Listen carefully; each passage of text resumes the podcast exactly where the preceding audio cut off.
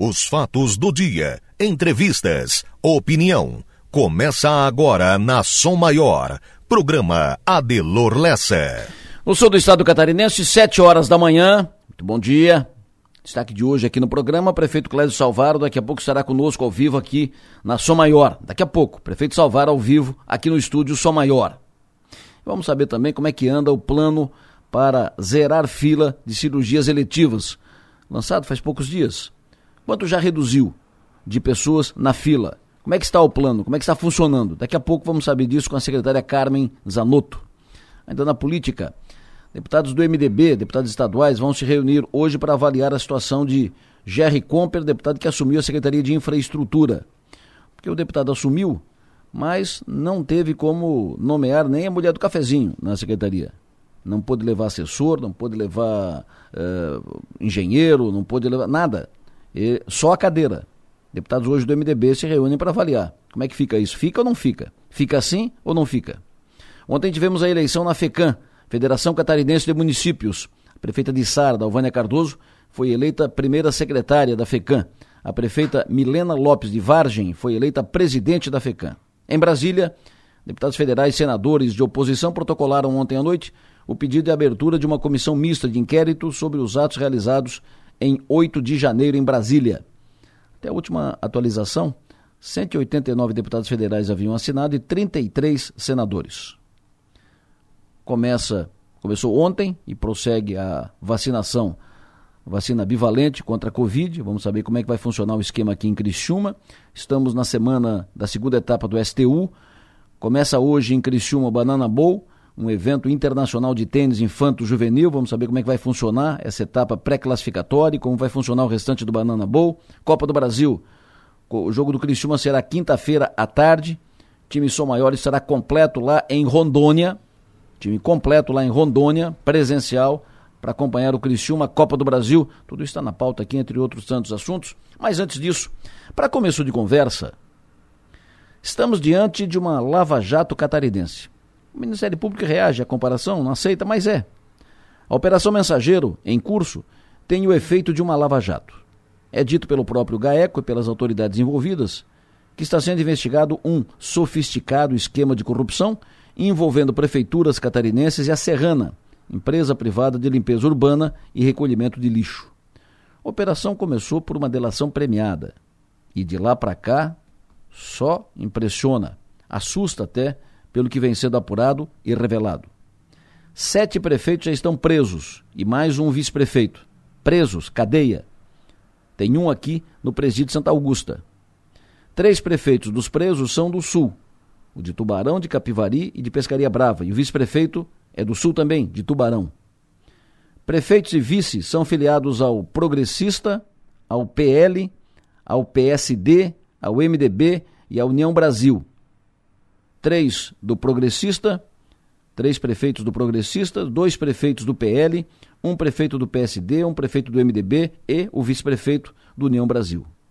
Outros 15 prefeitos estariam na mira, sendo investigados e com possibilidade de ter o mesmo destino. Os números, como disse, impressionam. Seriam mais de 100 milhões de reais em propinas pagas. O material que já vazou mostra encontros em hotéis, restaurantes, dentro de carros estacionados em postos de gasolina, apartamentos e por aí afora. Foi batizada de Operação Mensageiro porque o mesmo operador fazia o leve trás de valores da empresa coletora de lixo para agentes públicos. Era então o mensageiro. O cidadão comum pagador de impostos, cidadão de bem acompanhando a tudo isso, quer ver tudo apurado e produzindo consequências. Isso não pode correr o risco de no final não dar em nada. Advogados estão analisando cada passo, cada linha, cada movimento para fazer a defesa dos seus clientes envolvidos. Responsáveis pela operação, uma operação tão importante, têm compromisso de ter tudo isso muito bem fundamentado, de ter tudo isso hum, muito bem, muito bem preparado, eh, com subsídio suficiente para que seja sustentado até a última instância, não deixando brechas que permitam que seja tudo derrubado depois que já aconteceu em outras operações, que também impactaram, mas não produziram os desdobramentos projetados necessários. Outros prefeitos e agentes públicos, inclusive aqui do Sul, foram presos ou afastados, e no final não deu em nada. Se não derem nada de novo nessa operação, corre o risco de futuras operações assim perderem força e crédito. Pensem nisso e vamos em frente.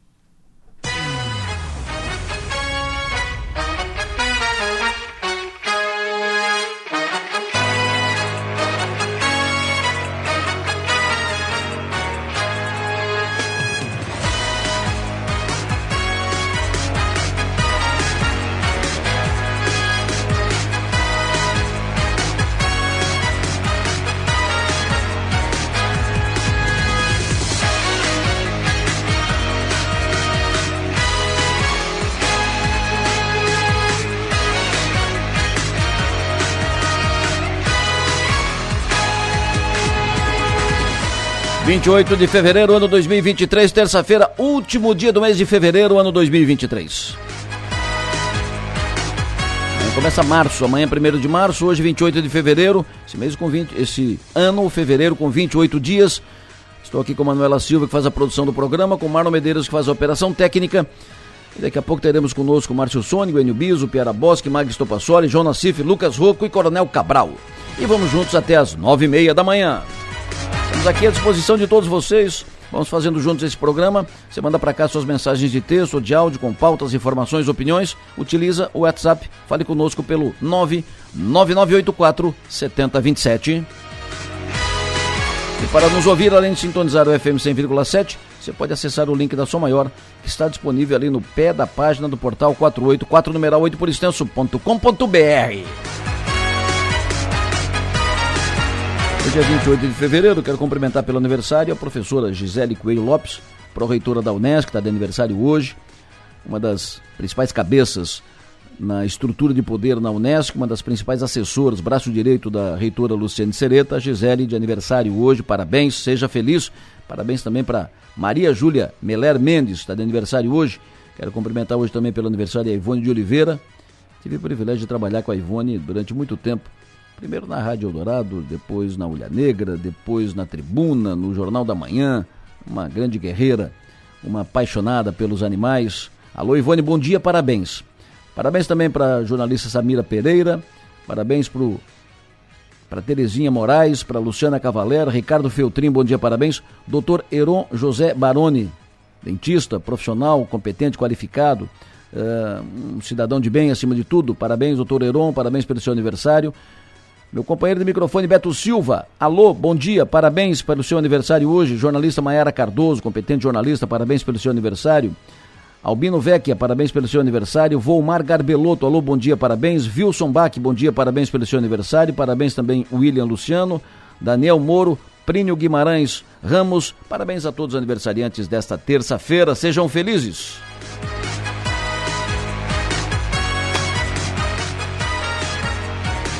7 horas e 8 minutos. Som Maior Comunicação. A gente vibra com você. Vamos para as estradas. Enio Bis está com o balanço das estradas, ocorrências, situações. Enio, bom dia. Pois não, Adelor. Bom dia para você, bom dia para quem nos acompanha. Nosso alerta nesta manhã é para Forquilinha porque a Avenida 25 de Julho, lá em Forquilinha, está sendo toda revitalizada. E desde então, os motoristas precisam continuar atentos às mudanças de trânsito na área central da cidade. Mudança que deve ocorrer por mais pelo menos dois meses.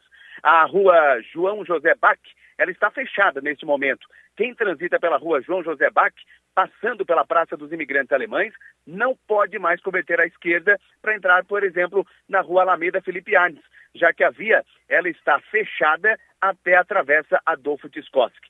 Outra mudança ocorre em parte da travessa Adolfo Tiscoski, sentido Imagem, onde o trânsito voltou a ser de mão dupla e, nesse momento, o motorista está proibido, não pode estacionar mais o seu veículo. E os motoristas que trafegam pela Avenida 25 de Julho não podem mais converter à direita, acessando a travessa Adolfo Tiscoski. Nesse ponto, o trânsito teve o sentido invertido, o que possibilita que os veículos trafeguem pela rua Alameda Felipe Arnes para entrar na Avenida 25 de Julho. São algumas mudanças que uh, deverão continuar por pelo menos dois meses na área central de Forquilhinha. Na BR-101, CCR Via Costeira está com um cronograma de obras programado para esta semana, o que faz com que em alguns pontos o tráfego fique lento ou parte da pista seja fechada. São pequenas obras de recuperação de pavimento, manutenção e conservação da BR 101. Com isso, o motorista precisa ficar atento entre 7 da manhã e 5 da tarde nos seguintes trechos: entre Capivari de Baixo e Tubarão, entre os quilômetros 329 e 339, pista sentido sul. Em Tubarão, entre os quilômetros 332 e 334, pista sentido norte. E ainda em Tubarão, no túnel Morro do Formigão, no quilômetro 338, na pista sentido sul. E entre Paulo Lopes a Passo de Torres, a manutenção preventiva e de iluminação ao longo da rodovia entre os quilômetros 245 e 465 em ambos os sentidos. E ainda com relação à BR-101 e outros trechos de Santa Catarina, informação desta manhã, trânsito fluindo normalmente na rodovia federal em ambos os sentidos. Adelor. Muito obrigado, Enio Bispo. Muito obrigado, Enio. Obrigado pelas informações. O Enio continua ligado aqui acompanhando todos os movimentos e ocorrências nas rodovias estradas da região e do estado catarinense. Daqui a pouco, nove da manhã, o um evento no Nações Shopping, um encontro de investidores, uma palestra do Felipe Colombo, CEO da Anjo, um jovem empreendedor, gestor competente. Será uma bela palestra, interessante, importante. E daqui a pouco também, antes disso, às oito, o Giasse abre a sua loja em Morro da Fumaça. Rede Giasse de Supermercados vai abrir a sua loja em Morro da Fumaça, a primeira loja do Giasse em Morro da Fumaça. A sua maior estará lá daqui a pouco para fazer o registro. 7 e 11, vamos ao tempo. Alô, Márcio Sônico, bom dia. Adelor Lessa, vice da Somar, muito bom dia. Tudo bem, professor. Me diga como é que fica o tempo nesta terça-feira, último dia do mês de fevereiro, eh, como é que começa o tempo no mês de março. Conte tudo, o povo quer ouvi-lo. Pois é, Delor. Então, o dia começa com o tempo nublado em boa parte de Santa Catarina, não só aqui, mas boa parte do estado com esse tempo nublado. Lá para o extremo oeste um pouco mais aberto, aqui para litoral e faixa leste do estado com nebulosidade. Temperaturas mínimas não foram tão baixas quanto ontem, né? Ontem chegou até a marcar 15, 16 graus pela região. Hoje a menor temperatura foi 16,7 ali em Praia Grande, 17,6 em Jacinto Machado Criciúma amanheceu com 18,7, então Criciúma amanheceu é, com 2 graus e meio acima do dia de ontem. Amanheceu um pouquinho mais quente, mas a temperatura ainda é agradável ali fora. Lá em cima na serra, nada menos do que 10 graus ali por Bom Jardim, ali é Urupema, Urubici, São Joaquim, então aquela, aquele cucuruto, né, aquela parte alta do estado amanhecendo com 10 graus, essa parte Planalto Sul, que é a parte mais alta do estado, amanhecendo com 10 graus. E a tendência para hoje, gente, é, é, se manter com bom tempo, viu? Apesar dessa nebulosidade que está sobre nós, as previsões não colocam chuva nesta terça-feira, pelo menos pela manhã. Que pode acontecer alguma coisinha agora mais para tarde. Aí à tarde sim podemos ter uma chuvinha aí pela região, algumas pancadas leves é, de chuva, mas é, é ainda é pouco provável. O mais provável é que a chuva só chegue amanhã, quarta-feira. Então hoje vamos considerar um dia de bom tempo, sem previsão de chuva. Se acontecer alguma coisinha muito no costão da serra, a temperatura hoje vai até os seus 32 graus. Ontem chegou a marcar 31, 32 também. Então a temperatura mais ou menos que nem a de ontem. Então o sol aparece nesta terça-feira, daqui a pouco e fica um pouquinho mais forte. Amanhã, quarta-feira, o dia já é um pouco mais nublado, que amanhã tem previsão de chover à tarde. Então pela manhã, na quarta-feira, muito provável que não chova, mas já chove na quarta-feira Logo próximo ao meio-dia também à tarde, chuva fraca. Amanhã, temperatura não sobe tanto, vai no máximo a 27, 29 graus. Quinta-feira com tempo bom, sexta-feira com tempo bom e o final de semana, Delor. Ele está colocando uma chuvinha sábado à tarde, domingo à tarde, tá? Então, assim, de maneira geral, num resumo geral, para o litoral sul de Santa Catarina, as chuvas que acontecem é, mais para a costão de serra, ali que mais para a região em direção à praia, se chove a partir de quinta, quarta-feira, mais para as tardes de quarta, tarde de quinta, tarde de sexta e tarde de sábado, temperaturas que não sobem tanto, é, estão dentro de uma linha média para a época do ano, temperaturas máximas um pouquinho acima dos 30 e temperaturas mínimas próximas dos 18 graus, Adelor Lessa. Perfeito. Estou recebendo aqui foto de uma de uma ouvinte sobre o Balneário Rincão, a Roseli que me mandou. Uh, sabe explicar o que aconteceu no Balneário Rincão ontem com esses mariscos brancos mortos na beira da praia? Tu viu isso, não? Não, não cheguei a ver, Delor. Não cheguei a ver, não. É muito... Não cheguei a ver. Eu, eu, eu, sei que a água do mar ainda estava um pouco mais quente que o normal. Hum. Eu sei que a, a, Mas não teve... Só se foi alguma, alguma algum evento para intoxicá-los, é. talvez algo do mar um pouco mais quente, alguma Isso. alga, alguma coisa, não? Pois é. Vou saber lá com o pessoal do meio ambiente da prefeitura de Balneário Rincão o que, que houve lá com uh, muitos mariscos mortos lá. Uh, esses marisco branco, né? Apareceu na, na beira da praia. O vídeo pergunta para ti, Márcio, o tempo de hoje até sexta-feira na Pinheira. É, ali para a região da Pinheira, a predominância é de bom tempo nesses próximos dias. A quarta-feira que é o dia um pouquinho mais nublado, tá? Terça-feira bom tempo, a quinta-feira bom tempo, a sexta-feira bom tempo. Então o maior risco de chuva na Pinheira é amanhã, quarta-feira, pouquinha coisa, e também no sábado à tarde. Gramado, sexta a domingo. É, ali, quanto mais para o sul, mais enxuto é o tempo, né? mas especificamente para Gramado de, nesse, nessa semana agora, Sim. também predominância de bom tempo. A quarta-feira é o dia que mais maior risco de chuva à tarde. Mas, assim, de maneira geral, bom tempo e quente, né? Temperaturas em Gramado e próximos 30 graus também nesses próximos dias. O Marcos Lessa te pergunta: o tempo esse final de semana em Turvo, vai ter um evento lá?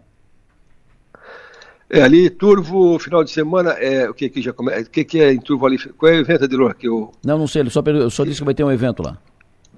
Tá. Não, Turvo é assim, gente. Uh, até tem, uma, tem um casamento aí de uma, de uma pessoa bacana aí, sábado à tarde ali para região do Ermo, também está me perguntando sobre tempo e tal. Isso. E chove sábado à tarde em Turvo, chove, é, uma, é um sábado quente com até 33 graus. E domingo, durante o dia, tem sol com nuvens e também chove domingo à tarde. Tá? Então é mais para tarde a chuva em turvo no final de semana. Perfeito, ouvinte pergunta para ti. Em Florianópolis, final de semana, sábado e domingo. É, a capital também não escapa dessas chuvas de verão no final de semana. Ali pro, o, o, tem até uma, uma, situação de um pouco mais de chuva frequente no norte do estado. Então a certo. capital, o sábado tem uma chuva já no final da manhã e à tarde, e domingo sol com nuvens, tá? Então Ali capital tem um risco maior de chuva sábado durante o dia, mas é mais para meio-dia e à tarde. Sexta-feira, Treviso. É, Treviso é, tem uma sexta-feira com temperatura é, 33 graus, é, esquenta bem, e, Treviso chove na sexta-feira à tarde. Então, chuva de verão, Treviso é mais costão de serra, com certeza pega um pancadão na sexta-feira ali depois das duas da tarde. Perfeito, ouvinte pergunta para ti também, eh, se vai da praia em Bombinhas no final de semana. Ah, pois é. é. Bombinhas é uma situação muito semelhante a, a, Florianópolis, tá? Ele tem o tempo lá um pouco mais dublado que aqui no sul do estado. Certo. Praia até dá, é, mas tem alguma pancada leve em Bombinhas no sábado durante o dia, sim, não é o dia todo, é uma pancada passageira e domingo também, mas dá tá para. E vai, e vai estar com temperatura alta, com 32 graus em Bombinhas também, então vai estar quente lá. Grão Pará, o próximo final de semana. É, ali Grão-Pará, Costão de Serra, né? Região que chove Isso. bastante, mas está colocando bom tempo. Bom tempo sábado pela manhã, chove à tarde, e domingo também bom tempo pela manhã, chove à tarde. Grão-Pará tá chove nas tardes de sábado e domingo. Tá bom, professor. Muito obrigado. Sucesso energia, bom trabalho. Até mais tarde.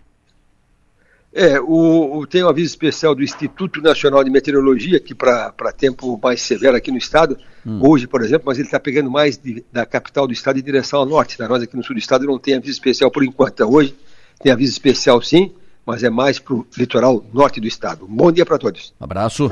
Previsão do tempo. Oferecimento. Instituto Imas. IH Serve. Romance que não acaba na venda. Daqui a pouco o prefeito Salvar ao vivo aqui no estúdio Sou Maior. Agora vamos saber os destaques. Na internet, agora, nos blogs, portais, conta Manuela Silva.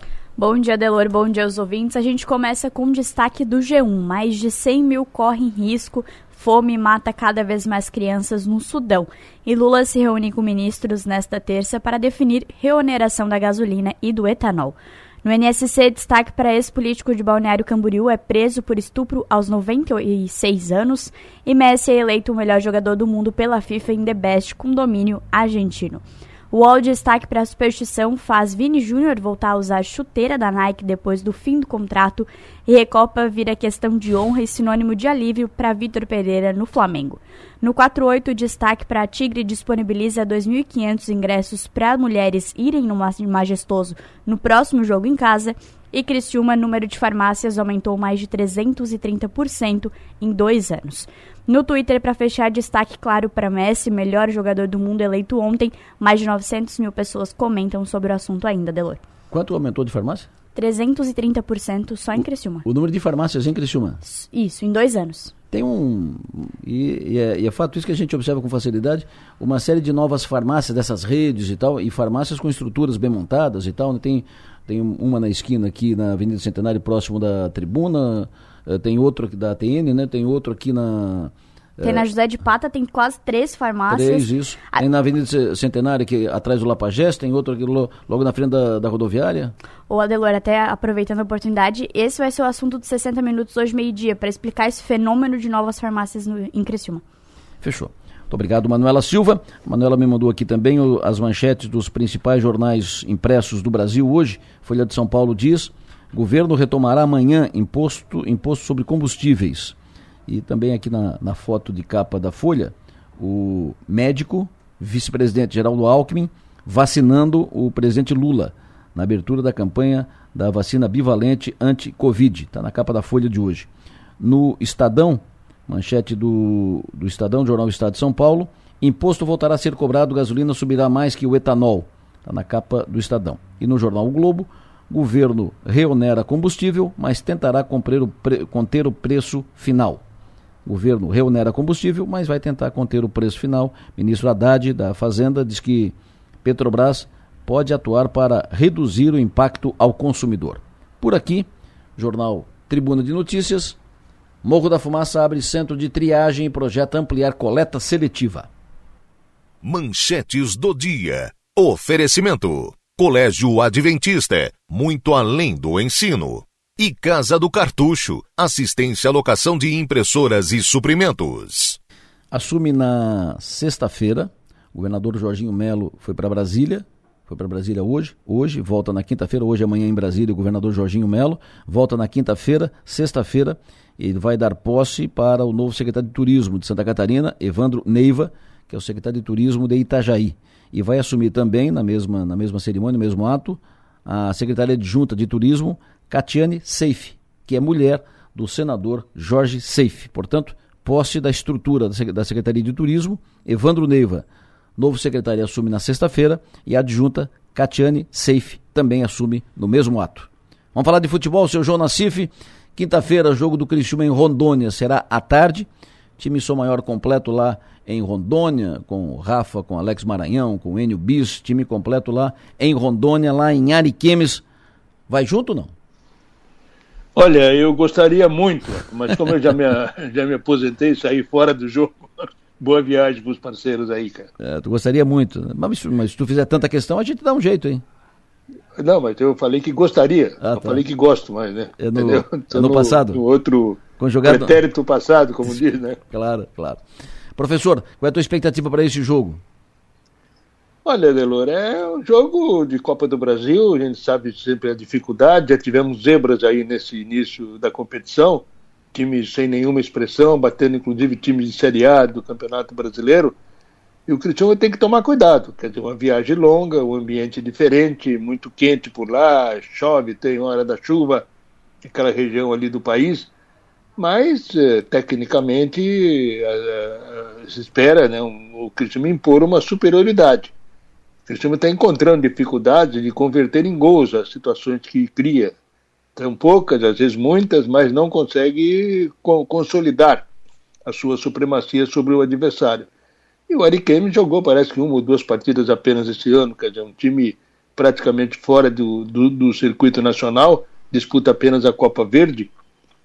E eu não vejo aí, em princípio, nenhuma dificuldade para o Cristiano confirmar esse favoritismo, até porque joga pelo empate. Né? Como o Criciúma tem uma defesa sólida contra um time que não tem, pelo menos é, na informação que temos, não tem um grande poder de fogo, quase nenhum, então o Criciúma deverá voltar, voltar classificado, o que é importante porque tem uma verba a mais e acima de tudo vai dando confiança para o time nessa reta final do Campeonato Catarinense, que é realmente o que importa nesse momento. Né? Porque depois de passar pelo Ariquemes e conseguir essa vitória ou essa classificação, vai enfrentar o Curitiba lá na frente. Então aí a situação já é um pouco mais, já é um pouco mais complicada. Mas de qualquer forma, para esse jogo aí, eu espero, como toda a torcida do Criciúma, espera também uma vitória e, por consequência, a classificação. Será que vai ter a torcida do Criciúma por lá? O clube vai colocar ônibus à disposição? Tem que sair agora daqui, né? Para poder chegar a tempo por lá, né, meu? Tinha que ter saído ontem já. Pois é. É longe. Pois é. Barbaridade. Tá Agora, a Deloro, que chamou a atenção ontem, né, toda aquela expectativa para a escolha do, do The Best, né, que é o melhor jogador no, na ótica da FIFA, o melhor jogador da temporada, hum. e deu mais ou menos a lógica. Né, pela Copa do Mundo, o Messi foi o melhor jogador, o técnico Scaloni foi o melhor, o goleiro Emiliano Martinez também conseguiu o, o seu troféu. Mas o que roubou a cena, indiscutivelmente, foram duas situações. Primeiro, o torcedor argentino tocando bumbo no palco. Né? Um senhorzinho foi para lá, um senhor idoso, aquele que agita a torcida e esteve lá no Catar e ele era o responsável por marcar o compasso da vibração da torcida do Criciúma. Foi tocar bumbo no palco, quebrando em princípio um protocolo, mas autorizado e já era esperado. Foi realmente um momento de descontração dentro daquele evento. E o início, né? O início foi espetacular aí, o Pelé foi novamente lembrado, o Pelé é o rei, é o eterno rei, e o Pelé né, passou ali, passou um documentário sobre praticamente um pouco da sua carreira, com os dribles, com os gols que fez, com alguns dos seus depoimentos. Então foi realmente um momento emocionante, muita gente chorando, a gente via na plateia, inclusive a esposa do Pelé, a última esposa dele, uma japonesa, totalmente emocionada, foi para o palco. Mas, enfim, eu acho que foi um evento bonito. Há muita contestação com relação à definição das escolhas, mas, de qualquer maneira, a FIFA acho que cumpriu bem um papel. Né? Não gosto muito de falar da FIFA, porque a gente sabe como é que funciona. Mas ontem trabalharam direitinho, fizeram um belo cerimonial, protocolo foi seguido à risca e tivemos aí um grande evento para homenagear os melhores do futebol na temporada 2022. Perfeito. Seu João, muito obrigado, sucesso e energia. Até mais tarde, seu João. Um abraço, bom trabalho, até mais. No Fio do Bigode, oferecimento Raibel e Clínica Odontológica Doutor André Lima. Quero registrar aqui cumprimentos ao Aldir Medeiros. Aldir Medeiros escreveu, produziu o livro Fábio Silva, Um Homem à Frente de Seu Tempo. É, recebi o Aldir e o meu amigo Altair Bittencourt, que é neto do Fábio Silva, e o Aldir também, neto do Fábio, do, do Fábio Silva, e o, Fábio, o Aldir produziu um livro para ficar registrado, né? A história do Fábio Silva, um dos fundadores de Criciúma. Uh, Fábio Silva tem uma passagem importante, né? foi uma das figuras estratégicas. Ele quase foi o primeiro prefeito da história de, de Criciúma. Aí contam na, na, contam que ele só não foi porque não era italiano, tinha que ter um italiano. Mas, enfim, o Fábio Silva está lá na, na, na, história da cidade, está lá na primeira ata, nos primeiros registros. E o Aldir, que é seu parente, neto, ele resolveu produzir o livro. Ele começa no, na apresentação do livro dizendo: Não sou escritor nem historiador, então me arrisquei a concluir essa obra para cumprir uma promessa. História não se faz, história se registra apenas e tão somente na aceitação das verdades documentalmente comprovadas, em detrimento de suposições quiméricas que não encontram substancial e consistente validade real. Aí começa a falar do, do Fábio Silva, seu avô, que viveu 72 anos, foi patriarca de uma numerosa entre muitas numerosas famílias do sul de Santa Catarina. Teve 513, uh, 500, a família né, do, seu, do seu Fábio Silva. A árvore genealógica foi feita aqui. Tem 523 descendentes diretos, mais oito filhos. É uma gentarada. E é um registro histórico de alguém que teve participação direta, foi fundamental na consolidação de Criciúma, na criação de Criciúma como cidade, na emancipação da, da cidade e na consolidação, crescimento de Criciúma. Por isso tem nome de rua aqui, tem nome de bairro, tem nome de rua em Tubarão, nome de porque ele também morou em Tubarão, teve participação importante no processo político em Tubarão. Feito o registro, parabéns para o Aldir pelo livro e é importante que isso vá para a Biblioteca Pública de Criciúma e que vá para as bibliotecas dos colégios e tal. Esse é um nome importante na história de Criciúma. Fábio Silva, registrado, história registrada nesse livro pelo Aldir Medeiros, seu neto. Dito isso, estamos no dia que começa mais um Banana Bowl em Criciúma, um evento internacional de tênis infanto-juvenil. Fala conosco sobre isso o presidente da Federação Catarinense de Tênis, responsável por trazer o Banana Bowl aqui para Criciúma, dando visibilidade internacional para Criciúma. O evento será disputado ali no Mampituba. Alexandre Farias, bom dia. Bom dia, Lessa. Bom dia aos ouvintes da Som Maior. Prazer tê-lo conosco, obrigado pela sua participação. Sei que tu está no exterior, mas vou ser rápido contigo. Quero que tu explique a vinda do Banana Bowl para cá, a importância desse evento e o que, que teremos a partir de hoje. Olha, Alessa, pelo sétimo ano consecutivo, a gente está conseguindo viabilizar esse evento em Criciúma. O, o Mampituba tem, tem uma estrutura fantástica, né, isso a nível nacional e internacional. Nós estamos na 53ª edição do Banana Ball. Esse ano nós vamos ter atletas de mais de 40 países visitando aí a nossa cidade, as dependências da Sociedade Recreativa Mampituba. E é muito importante, como você falou, não só para o município, né, para a região também, e, e para toda Santa Catarina, a gente poder sediar um dos maiores eventos mundiais do tênis infanto-juvenil. O evento está começando hoje com as etapas do pré-classificatório. Eles vão de hoje até sexta-feira. É, os classificados ainda vão ter que passar por um qualifying, que será jogado no sábado e no domingo. E a partir da semana que vem, né, uh, nós teremos aí a chave principal, que vai do dia 6 até o dia 11, onde nós teremos a grande final. É um evento, como falei, magnífico, é, aberto ao público e, e, é interessante aos amantes do tênis e até mesmo aquelas pessoas que têm curiosidade para ver é, um, um, grande atleta que pode despontar no futuro, tal como nós já tivemos debutando aí na Sociedade Recreativa Mapituba e o evento mais recente é o do Carlos Alcaraz, que foi número um do mundo, né? E jogou há dois anos, dois, três anos atrás no Amptube e está despontando hoje no cenário mundial como um dos maiores atletas do mundo profissional. Farias, uh, quantos atletas uh, de fora, de, de outros países, e quantos países estarão representados aqui? Olha, a maior diversidade de países do mundo que a gente possa, possa imaginar, todos os continentes, Oceania, Ásia, Europa, África, América do Norte, América Central e América do Sul. Todos esses, então, é, inúmeros países mesmo. Nós devemos ter, pela primeira análise, mais de 40 atletas é, de, desses países. É, o Banana Ball esse ano ele voltou à chave principal de 64 atletas na chave masculina e 64 atletas na, na chave feminina. Então nós vamos ter no mínimo é, atletas internacionais em torno de 128 atletas, mas nós estamos com, começando hoje um pré-classificatório com 180 atletas, o qualifying ele reduz para 64 atletas no masculino e no feminino, então nós devemos ter no total quase 400 atletas, é, em torno aí de 800 a 1.200 pessoas, porque geralmente esses atletas vêm com, com, com seu staff também, preparadores físicos, é, familiares, e a gente acredita aí contando com os atletas nacionais, que fica com mais facilidade, traz as suas famílias. Nós devemos ter aí durante essa semana e a semana que vem mais de hum. 1.500 pessoas, 2.000 pessoas debutando no Mampituba. Maravilha. O ouvinte aqui, o Messias, faz uma pergunta que eu também tenho a mesma curiosidade. Por que o nome Banana Bowl? O Banana Bowl, na verdade, ele, ele foi iniciado há muitos anos atrás, tanto é que nós já estamos na 53ª edição, e foi feita uma, uma analogia, porque o nome é, desse torneio nos Estados Unidos, que é um pouco mais antigo que o Banana Ball, é considerado Orange Ball.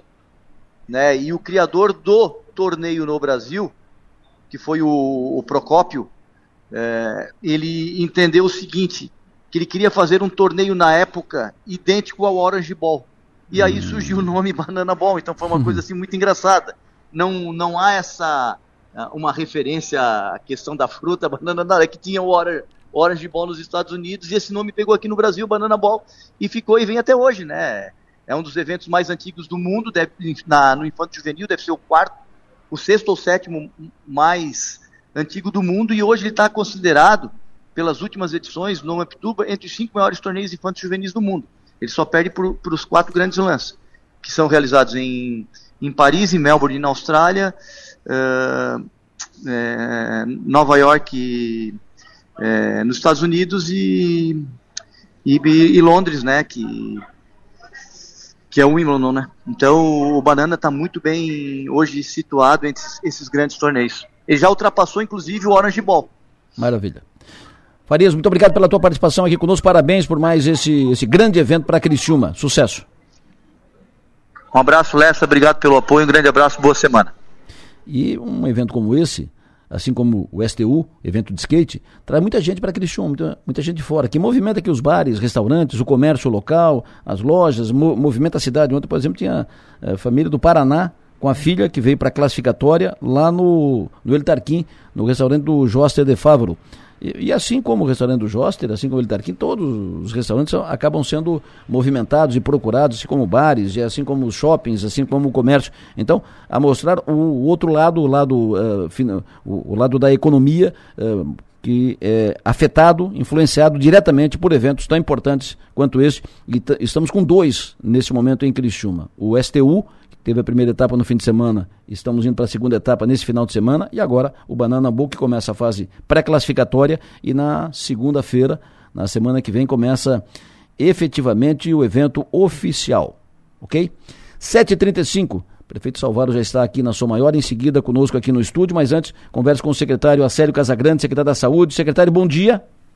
Muito bom dia, Edelo. Bom dia a todos os ouvintes. Prazer tê-lo conosco, muito obrigado pela sua atenção. Começou a campanha da vacina bivalente, vacina anti-Covid. Como é que está sendo aplicada em Criciúma, secretário? Como é que está funcionando em Criciúma esse esquema?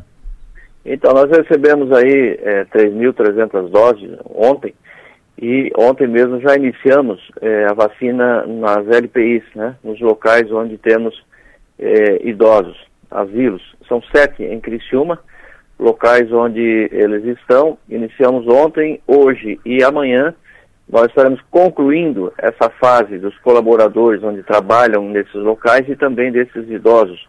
E eh, ainda hoje e amanhã estaremos distribuindo já nas unidades de saúde onde tem salas de vacina, para que eh, possamos iniciar então acima de 70 anos quinta-feira.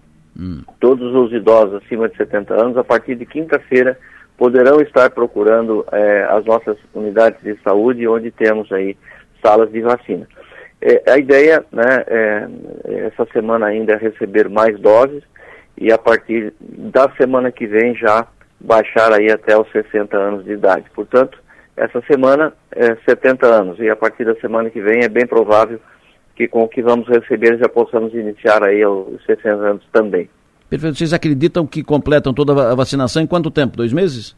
Ah, com certeza. Três meses acreditamos aí no máximo é, receber aí só dependemos de receber. Recebendo doses de Criciúma, aliás, durante todo o período de Covid e, e em matéria de vacinação, né, nós estamos muito preparados com relação a receber doses e já aplicar. Né? Nunca deixamos doses de vacina na geladeira. Portanto, é, é, chegou, é, é, aplicar. Então, é, esse é, o, esse é o, o calendário aí que nós temos para os próximos dias. Vacina boa e vacina no braço, né?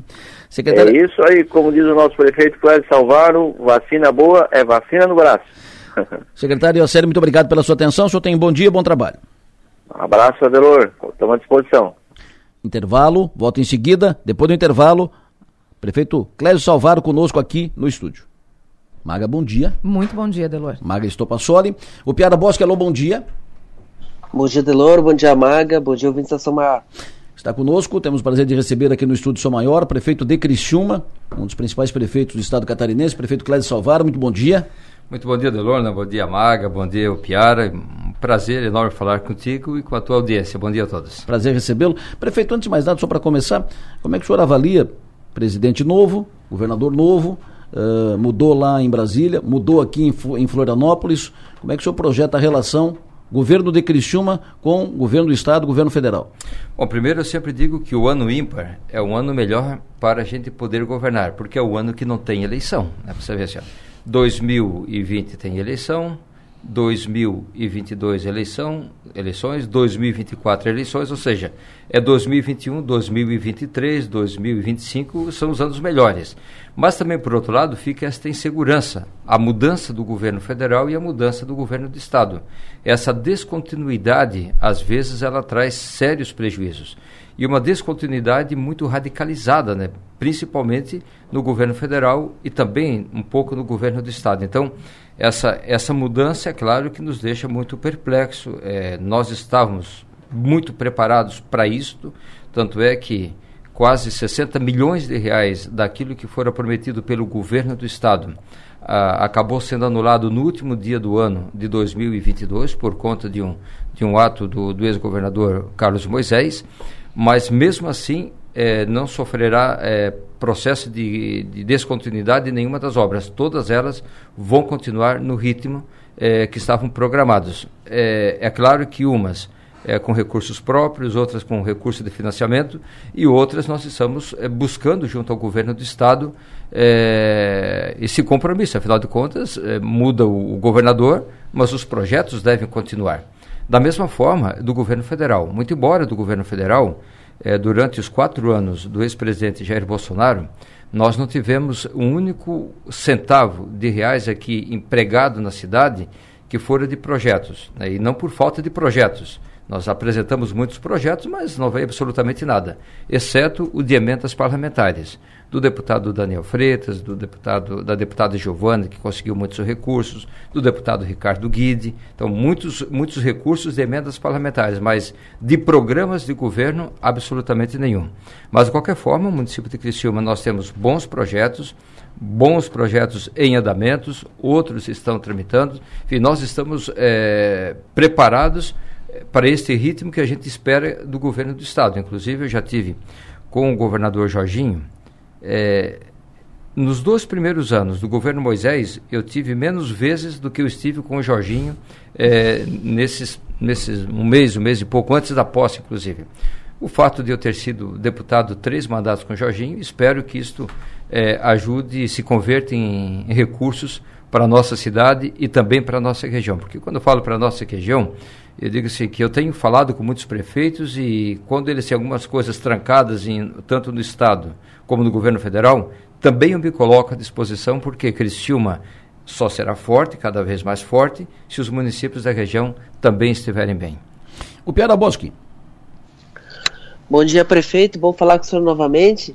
Eu queria, eu queria falar justamente sobre essa questão de o senhor ter sido colega de Jorginho Melo tanto tempo no parlamento, colega de partido também, quando, quando ele, é, ele era do PSDB. O senhor está achando dos primeiros movimentos políticos do Jorginho Melo? Porque a gente, com o Moisés, a gente achava que ah, ele é inexperiente, ele vai aprender. E com o Jorginho a expectativa é diferente. Mas ele tem tido alguns tropeços nesses primeiros movimentos no legislativo, especialmente. Como é que o senhor está avaliando? Olha, o Jorginho, primeiro, é, além de ter sido meu colega e correligionário, ele é meu amigo.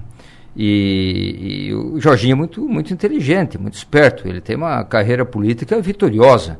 Né? Foi deputado estadual, foi presidente da Assembleia, foi deputado federal, foi eleito senador, mudou de partido aí eh, um pouco antes e agora eleito governador do estado com mais de 70% dos votos.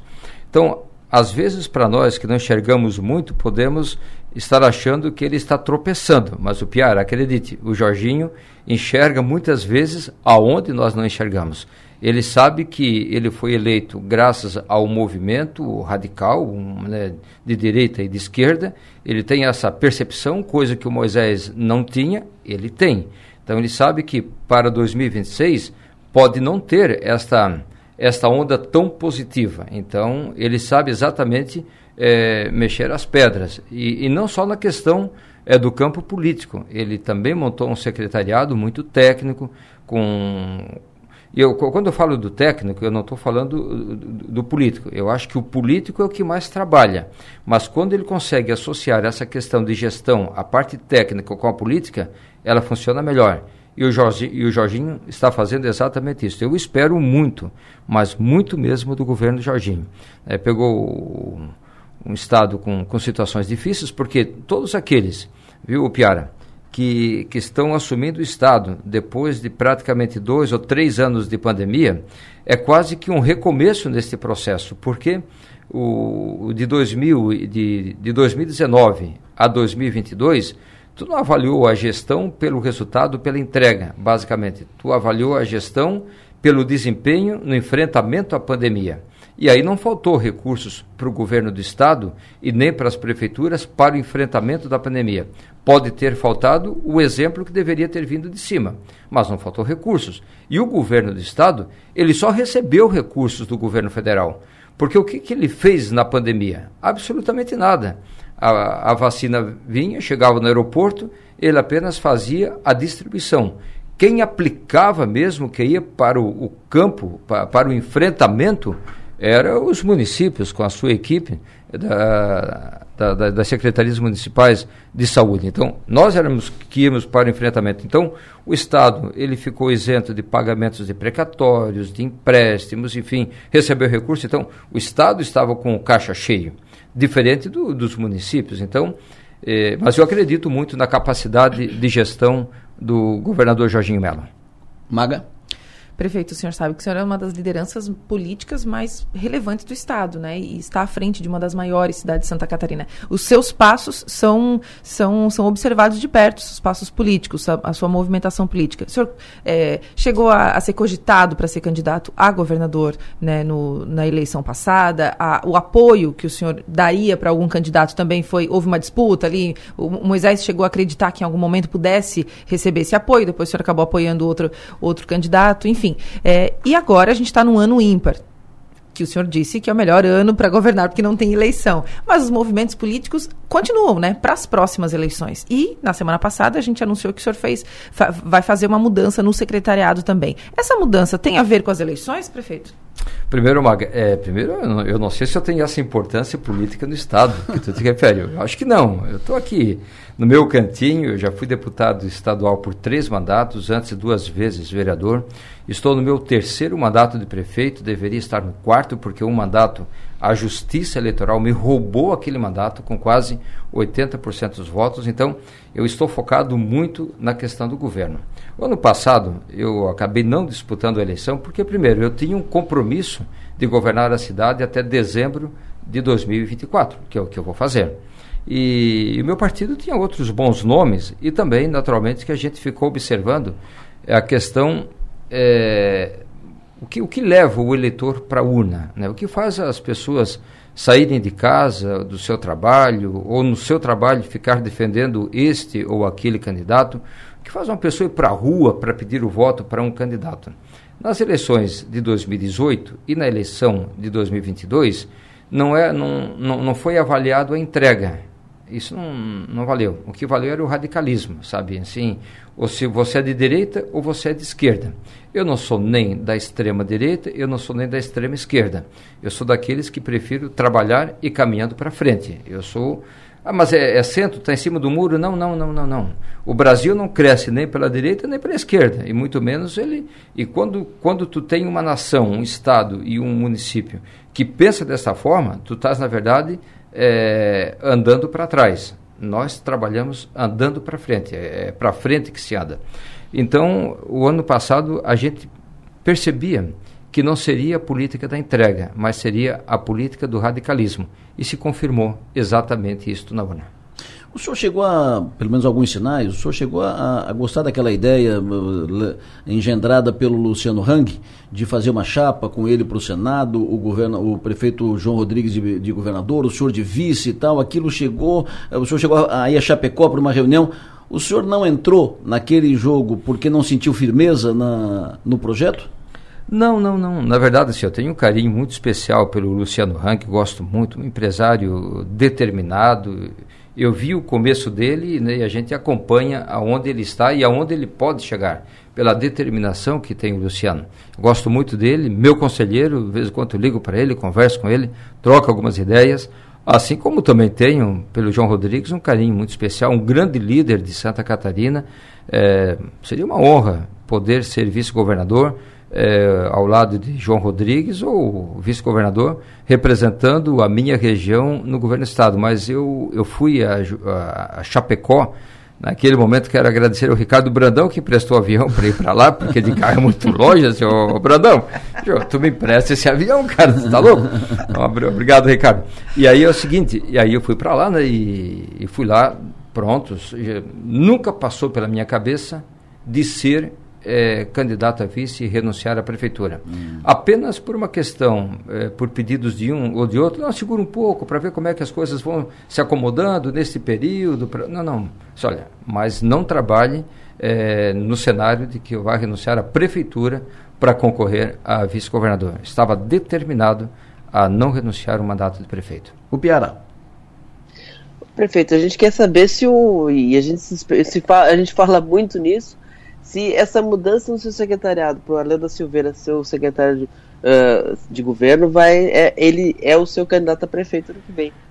Não, o Arleu é um dos bons nomes, não que eu tenho ou que meu partido tem. O, o Arleu é um bom nome que Criciúma tem para governar a nossa cidade. Assim como temos outros bons nomes do meu partido que estão filiados ao meu partido em outros partidos. Mas o Arleu é um grande nome. Eu gostaria muito é, de vê-lo gover é, governando essa cidade, sendo prefeito da cidade de Criciúma. É, a Giovana é um bom nome, mas já foi deputada, é deputada, ela tem que continuar nos representando em Brasília. O Acélio teve uma grande oportunidade, que é um grande nome, fez uma extraordinária votação, a maior votação da história política de Criciúma para deputado estadual. Quem fez foi o Acélio Casagrande. Antes dele, eu, em 2000 e seis, né, que tinha feito 23% dos votos válidos para deputado estadual, o Acélio fez mais votos do que eu. Ele fez quase 24%, 25% dos votos válidos. Então é um grande nome. E eu ainda quero ver o Acélio, deputado estadual, acho que a essa, ele é o primeiro suplente, tem esta possibilidade. Mas o Arleu, ele tem me acompanhado desde o início, desde que eu fui eleito prefeito a primeira vez, ele foi meu secretário-geral de governo, tem passado por um momento, porque o governo passa por momentos difíceis e bons momentos. E o Arleu superou isso tudo junto comigo. Eu acho que a cidade de Criciúma estaria muito bem é, servida com o prefeito do porte do Arleu. Acho que tem condições de fazer até mais do que eu faço, né? porque ele está ali, ele conhece o governo por dentro, ele conhece o parlamento municipal por dentro, ele é um bom vereador. O Arleu, aonde tu coloca ele, ele vai bem. O Arleu, o Celito, o Wagner, o Acélio, eu digo assim, eu tenho a sorte, e tem outros bons nomes também, mas eu tenho a sorte de ter uma equipe muito comprometida. Eu até digo para o Celito, o Celito é uma MacGyver. O Celito, sim. É, o Celito, se tu precisar dele para ser secretário da saúde, ele vai. Se tu precisar dele para ser secretário da saúde, da fazenda, é, do social, é o nosso MacGyver. Né? E da o Arleu também da educação, como ele está agora, o, o Celito, o Celito joga em todas as pontas, assim como o Arleu, como o Wagner. O Wagner vai agora, o Piara. O Wagner vai para a Fazenda. Que é estratégico isto para o governo. Um governo que foi eleito e, e com a promessa, e vamos cumprir, apesar de, de, de, de ter sido muito difícil a gente resistir a isso tudo, de não criar novos impostos e de não aumentar os impostos já existentes. É, de, pelo contrário, de enxugar a máquina ainda mais, tirando é, dos ombros do cidadão contribuinte o peso desta carga tributária. Lembrando que 67% de todos os impostos que nós pagamos vai para Brasília.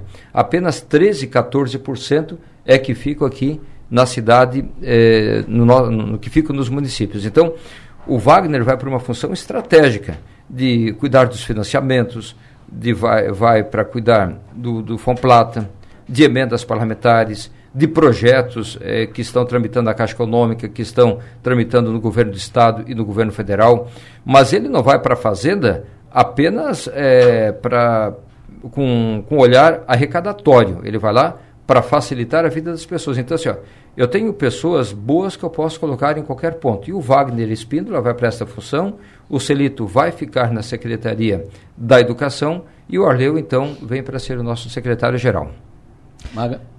Prefeito, hum, o senhor já fez esse movimento de apoiar um nome quando o senhor não podia ser o candidato a prefeito. E a gente viu o desenrolar dessa história. O senhor não tem um pouquinho de receio que essa história se repita? Aquilo foi trágico, né? Mas aquilo. Aquilo, o Cristiúma não vai viver aquilo de novo, nunca mais. O raio não cai duas vezes no mesmo lugar. Olha que cai. É, não, não, não, não, não. da onde eu venho, não. da onde eu venho, não. Não, mas, o, o mas são em, em, circunstâncias e momentos totalmente diferentes. Lá eu não, eu não podia ser por uma das maiores aberrações jurídicas da história do país, que é a retroatividade da lei por conta de uns casamentos coletivos que eu fiz, me tornaram inelegível por três anos, depois estenderam aquela inelegibilidade por mais cinco, passando para oito anos. Aquilo foi uma aberração. Tanto é que todos os casos julgados no Brasil, todos os prefeitos voltaram para o cargo. O único que não foi, fui eu. Aliás, o ministro Luiz Fux, que é, estava relatando o caso à época, ele pautou aquele meu processo para agosto de 2016. É naturalmente que eu ia ganhar aquele processo. Só que daí eu ficaria inelegível porque eu estaria indo para uma terceira eleição consecutiva. Foi aonde que nós renunciamos àquele processo. Então, a situação de 2012 para a eleição é, suplementar de do, complementar de 2013 foram situações totalmente adversas, outras, um outro contexto, uma outra situação, e eu acredito muito que esta será uma eleição normal, uma eleição da entrega, né, que o eleitor compareça às urnas para avaliar aquele que melhor pode dar continuidade a este modelo de governo. E eu, é naturalmente, que eu vou escolher um candidato Pode ser o Arleu, gostaria muito. Pode ser o Wagner, pode ser o Celito, pode ser a deputada Giovana. Mas aquele que tem melhor, a, melhor condição, a melhor condição de dar continuidade a este governo que nós estamos executando. Um governo que permite que a cidade cresça, desburocratize as suas ações. Para você ter uma ideia, você entra na prefeitura hoje com o CPF na mão e menos de duas horas você sai com o CNPJ. É, nós recebemos pessoas que vêm do Brasil todo para conhecer este modelo de gestão. É um modelo, um governo que a lei de responsabilidade fiscal diz que o governo pode comprometer até 50% da sua arrecadação é, com gasto com pessoal. Nós estamos com 33%, 34%, ou seja, que é um governo enxuto, presente em todos os bairros. E assim, então, eu quero um, um, candidato que não seja apenas o candidato do prefeito, o candidato da cidade né? porque um prefeito com, que está marchando com o pé trocado, ele vai complicar muito a vida da sua cidade. Um prefeito bom, que marcha certo, as coisas só caminham. Observe Criciúma. Eu tenho certeza, Delor, Semaga, o Piara, e quem está nos ouvindo, que recebe pessoas de fora aqui, que conversam com outras pessoas, da forma como eles se referem à cidade de Criciúma. O que, que eles dizem? Como a cidade está mudada, como a cidade está transformada, Claro que temos problemas. Quem não tem problemas? Temos problemas na nossa casa, você imagina, numa casa onde tem mais de 240 mil moradores. Claro que nós temos problemas, estamos aí todos os dias trabalhando para resolvê-los. Mas, até porque a cidade é um organismo vivo. Mas a questão é o seguinte: a cidade está mudada. Ontem mesmo, todos os dias eu recebo empresários que, que estão querendo investir na cidade de Criciúma. Ontem recebi um é, por uma indicação é, do Zé Carlos Esprícico, da Librelato, o CEO da, da Librelato, uma multinacional que quer se, se, instalar em Criciúma pelas questões estratégicas, geograficamente falando, mas sobretudo por uma cidade que oferece qualidade de vida. Então, o meu sonho é ter alguém que dê continuidade a este projeto de governo. Nesse, nesse processo de transformação da, da cidade, de investimentos, o senhor transformou a, a cidade de Criciúma na cidade dos parques que é uma marca nova da, da, cidade. O senhor vem fazendo obras estruturantes importantes, obras de pavimentação, viaduto, mais isso, mais aquilo, as obras do, do Fomplata, entre tantas e tantas obras que, que vêm sendo feitas. E faz um, um pouco tempo o senhor fez uma sinalização em trazer receitas novas para a cidade, novos, no, novas empresas, novos negócios, novos empreendimentos. E, nesse contexto, o senhor fez aquele negócio, trouxe para o município aquele imóvel da antiga Secrisa, ali no bairro Próspera. Uh, o que, que vai para lá? O que, que está sendo projetado para lá? O que, que vai ser feito ali? Ô, Adelor, a questão é o seguinte, assim, é a cidade dos parques? É. O que, que é um parque? O parque é um, é, eu, eu, costumo dizer que é uma grande unidade básica de saúde, a melhor que nós temos, porque ali você trabalha a prevenção da saúde. É o local para a família ali, para contemporizar a natureza, para, enfim, é, é, um piquenique que você faz. Ele é, um, é, é, o espaço mais democrático que um governo pode fazer para a sua cidade. Além do que, aonde tu constrói um parque, tu leva desenvolvimento. Então, essa é a questão. E os investimentos não são no parques. O parque é um... Por exemplo, nós estamos construindo o Parque da Santa Luzia. Vamos gastar ali 8, 9 milhões de reais. Próximo dali, na, na comunidade de São Defende, estamos construindo uma mega escola, com uma parceria com o governo do estado, no valor de 15 milhões de reais. Então, o parque é parte do investimento, mas não é todo. Os grandes investimentos que nós estamos fazendo é na saúde, é na educação, é na infraestrutura, é na mobilidade, é no enfrentamento às cheias, né? A maior parte dos nossos investimentos são onde o cidadão não vê. Que são, por exemplo, o pessoal fala muito do bairro São Luís, do binário, do viaduto, do túnel. Não, mas para aí, vamos falar da macrodrenagem do bairro São Luís, que deu umas bombas d'água muito forte e não ocupou 30% da capacidade de vazão daquela macrodrenagem. Então, o nosso investimento ele é muito maior em termos de, de prevenção. Você imagina aqui da DV Coronel Pedro Benedetti, a Praça Nero Ramos, essa vista extraordinária onde nós estamos aqui. o belo é, estúdio da Som Maior, né, que, No belo estúdio da Som Maior, você vê que nós não tivemos mais problemas com inundações. Temos ainda um problema, que é o problema do Rio Sangão, que aí é uma questão é, que às vezes eu dependo de outros prefeitos que já estão tomando as providências, mas também depende muito da questão da própria natureza. É, quando vem o vento sul, a maré, enfim. Agora, aquele terreno ali da Secrisa que nós compramos, fizemos a proposta, a Celeste aceitou, ali é para a implantação de uma indústria de alto valor agregado, de várias indústrias. O problema é, já estive duas vezes em Florianópolis, o Wagner pelo menos umas três vezes, o valor acertado, as condições de pagamento, tudo certo, 9 milhões e 600 mil reais. O problema é que aquele, a, aquela propriedade, é, pro, aquela, aquela propriedade, ela era da, de um grupo empresarial aqui de Criciúma, que foi dado em dação de pagamento para o governo do estado. O governo do estado negociou aquilo com a Celesc. Então, a Celesc tem a posse, mas ainda não tem a propriedade. Então, a propriedade está em nome do governo do estado. E por o município comprar aquilo, ele tem que estar com a documentação toda em dia. Tem uma questão de ajustes de cartório, certamente vão ter que mandar um projeto de lei para a Assembleia Legislativa para autorizar o não é para autorizar, autorizado já estava, para liberar no cartório a questão da matrícula daquela propriedade, porque ali era uma matrícula única e teve vários desmembramentos. Aquela aonde está o pavilhão que era da Secrisa, a parte produtiva que o município já adquiriu, pelo menos a posse, ainda não a propriedade, mas tem uma outra fração de terreno onde funcionava a Secretaria de Desenvolvimento Regional, que tem outro serviço do Estado, que aquela parte ela não está nessa negociação. Mas, enfim, resolvendo esta questão, ali nós vamos implantar é, indústrias de alto valor agregado. O Piara? Eu queria. O senhor falou sobre a, a, questão de não ser dos extremos, e eu queria uma avaliação sua sobre o futuro do, do PSDB. Acabou encolhendo um pouco na eleição, uh, tanto nacionalmente como aqui em Santa Catarina também. Como é que o senhor vê o, o PSDB tem futuro?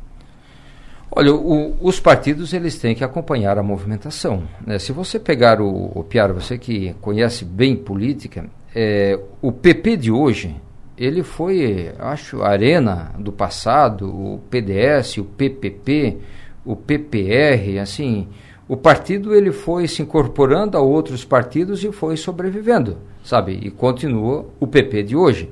Se tu pegar o, o PFL, também ele mudou, ele foi se incorporando a outros partidos e, e está vindo dessa mesma forma.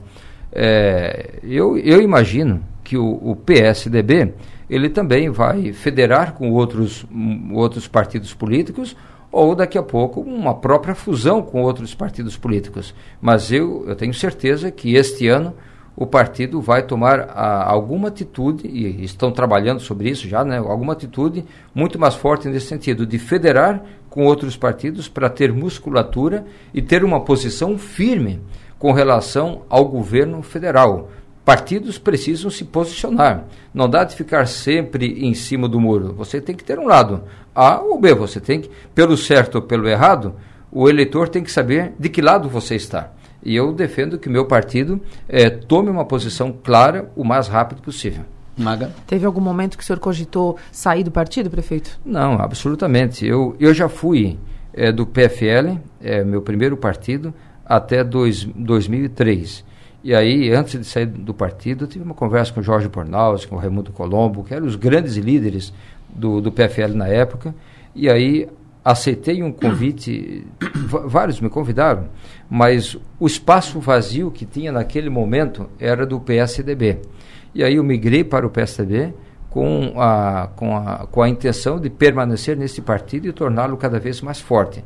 Nós estamos passando por um processo de encolhimento, o Piara fala certo, o partido encolheu, chegamos a eleger 50 deputados federais, hoje elegemos 12 ou 13, 19 porque estamos federados com o Cidadania, mas enfim, o partido caiu muito, caiu muito porque ficou, sabe, muito em cima do muro, e um partido que sempre esteve no lado oposto ao PT, desde ele, da, das eleições de Fernando Henrique Cardoso, passando pelas eleições de José Serra, de Geraldo Alckmin, de Aécio Neves, nós sempre rivalizamos com o PT. E dessa vez, em 2018 e 2022, parece que nos colocaram do lado da esquerda do PT. Mas nós nunca fomos de lá, eu nunca fui de lá, sabe? Então, é, o partido precisa se reposicionar neste processo. Prefeito, estou recebendo aqui várias mensagens de, de, ouvintes, tratando de várias questões. O ouvinte falando aqui, por exemplo, sobre uh, implantação de ônibus via Santos Dumont para a universidade. Será que não seria possível? Falando que na Luiz Rosso retiraram algumas paradas de ônibus e aí ele ficou hoje 30 minutos com seu filho que ingressou na, na universidade esperando. Uh, recebi aqui mensagem do ouvinte dizendo que Cristina precisa de um projeto urgente de industrialização que Criciúma está se convertendo em uma cidade de galpões e salas para alugar. E eu quero passar para o senhor uma pergunta aqui que é, certamente o senhor deve ser perguntado todos os dias uhum. sobre isso. Essa questão da tarifa do esgoto, 100% da tarifa da água. Uh, isso não é reversível, não dá para reverter isso, porque fica caro. O, Adelo, eu vou, eu vou falar sobre essa questão da Casan, deste contrato que nós temos com a Casan, enfim, mas eu queria falar dessa questão da reindustrialização. Teve um tempo em que olharam para a cidade de, de Criciúma e disseram: Criciúma tem que ser uma cidade prestadora de serviços. Nós não queremos indústrias aqui. Não. O nosso pensamento é totalmente outro. Nós queremos indústrias aqui. Nós queremos que o capital venha para cá, que dinheiro novo comece a circular na cidade. Quando as pessoas dizem, ah, Salvador está agora investindo no turismo, turismo é negócio, é dinheiro novo. Quando você abre um consultório médico, você está empregando um, alguém ali para ajudar, um auxiliar, um enfermeiro, um profissional, é, tudo é negócio. Né? Quando você pega o elevador em qualquer prédio da nossa cidade, você está respirando negócios. Você vê que é uma cidade de grandes oportunidades. Então, o município, nós temos políticas públicas voltadas a, ao incentivo a novas indústrias. Quem quer implantar no município, nós ajudamos a implantar no município. Um governo que, que procura simplificar o máximo da vida de vocês, assim, de quem quer empreender. Você imagina, eu vou pegar aqui o caso de uma obra que nós temos o dinheiro na conta, a, a, a rodovia Antônio Scott. Só para ver como é que o governo ele é burocrático e dificulta a vida das pessoas. É, em junho ou julho do ano passado, nós fizemos a licitação, entregamos a ordem de serviço. Mas faltava uma licencinha. Achávamos que era da prefeitura. Não, a prefeitura é uma licença ambiental. Não, não pode. Ah, tem que ser com o IMAS. Ah, tá bom. Então, ah, o IMAS analisa três, quatro, cinco meses. Não, não pode. Isso aqui é com o IBAMA. Vai no IBAMA, fica mais dois, três meses. O IBAMA diz, não, mas aqui tem um pé de canela, peroba, tem uma luqueiranazinha aqui, tem uma canjerana aqui. Não dá. Isso aqui é nativa. Isso aqui é mata atlântica. Isso aqui, então, tem que ir para o, o SPU. SPU é Serviço de Patrimônio da União. Tem que ir para lá. Mas, mas Cristo, que negócio é esse? De tanto idas e vindas, eu fui no SPU. Mas, pô, o que, que vocês estão querendo fazer? Quase vai ter um aniversário de um ano desse negócio e não termina nunca? Ah, não, prefeito, isso aqui não é de responsabilidade nossa. Agora eu vou mandar para a Procuradoria do, da União, para a Procuradora dizer que isto não pode. Tá, mas leva quanto tempo? Ah, vai levar no mínimo 15 dias, para depois voltar para o IBAMA. Então, é, assim é. Às vezes fico pensando, é, esquece o Clécio Ovário, estou falando do prefeito da cidade que a, a cadeira ela é maior de quem ocupa, né? É, se o prefeito tem toda esta dificuldade para fazer uma obra de interesse público, às vezes eu fico imaginando o cidadão, aquele que quer empreender, a dificuldade que ele tem. Por isso que a ordem aqui na prefeitura é: você quer fazer negócio aqui na cidade de Criciúma, você vai fazer negócio. Daquilo que depender é, da prefeitura municipal, nós vamos facilitar a vida de quem quer empreender. E olha que a gente tem vários obstáculos. Aqui nós temos obstáculos do Ministério Público Estadual, tem do Federal, tem da CP do Carvão, enfim. É um caos, é um caos completo. Mas nós acreditamos muito, muito assim na potencialidade da nossa cidade. Então, os investimentos que fizemos é desta grandeza. A questão da taxa do, do esgoto na conta da água é uma questão, uma política da Casam. E eu já tentei romper este contrato da Casam pelo menos umas duas ou três vezes e eu não consegui romper este contrato com a Casam. Não tem jeito, não tem Cristo. Agora tem o marco regulatório e é Por cada vez prefeito? mais difícil. Porque não dá. É, tem coisas, Omaga, que, que não dá, tem coisas que não, não, não se consegue fazer porque você esbarra, porque a Casam vai fazer o levantamento de todo o valor investido aqui na cidade de Criciúma, então aí são 200 milhões, são 300 milhões, e aí tu tem um, uma multa contratual, e aí, enfim, não é fácil. E eu vou dizer, eu não consegui. E olha que eu sou de pegar pela orelha e até o final e eu não consegui. Não é, simplesmente não é fácil. Agora, esta é uma política que vale para Criciúma e vale para todos os municípios catarinenses. E aí, essa questão de, do valor da taxa d'água, 100%. 100% a tarifa do esgoto. É uma questão que, que, que os principais, as principais cidades de Santa Catarina, porque não são todas né, que, que têm convênio com a Casam. Por exemplo, o Luiz Henrique não tinha com Joinville, o Pavan não tinha em Balneário Camboriú. O, o, Raimundo Colombo não tinha em Lages, mas é, Criciúma tem, São José tem, é, Chapecó tem, Florianópolis Sim. tem, então tem, tem várias cidades. Então, só se for uma ação muito forte entre nós para trabalhar essa questão da política. Agora assumiu o Laudelino, o Laudelino. O Laudelino já foi diretor da Casam, assumiu a Casam. Eu acho que com ele, que é, é técnico e é político, a gente pode avançar nessa questão. O Piara?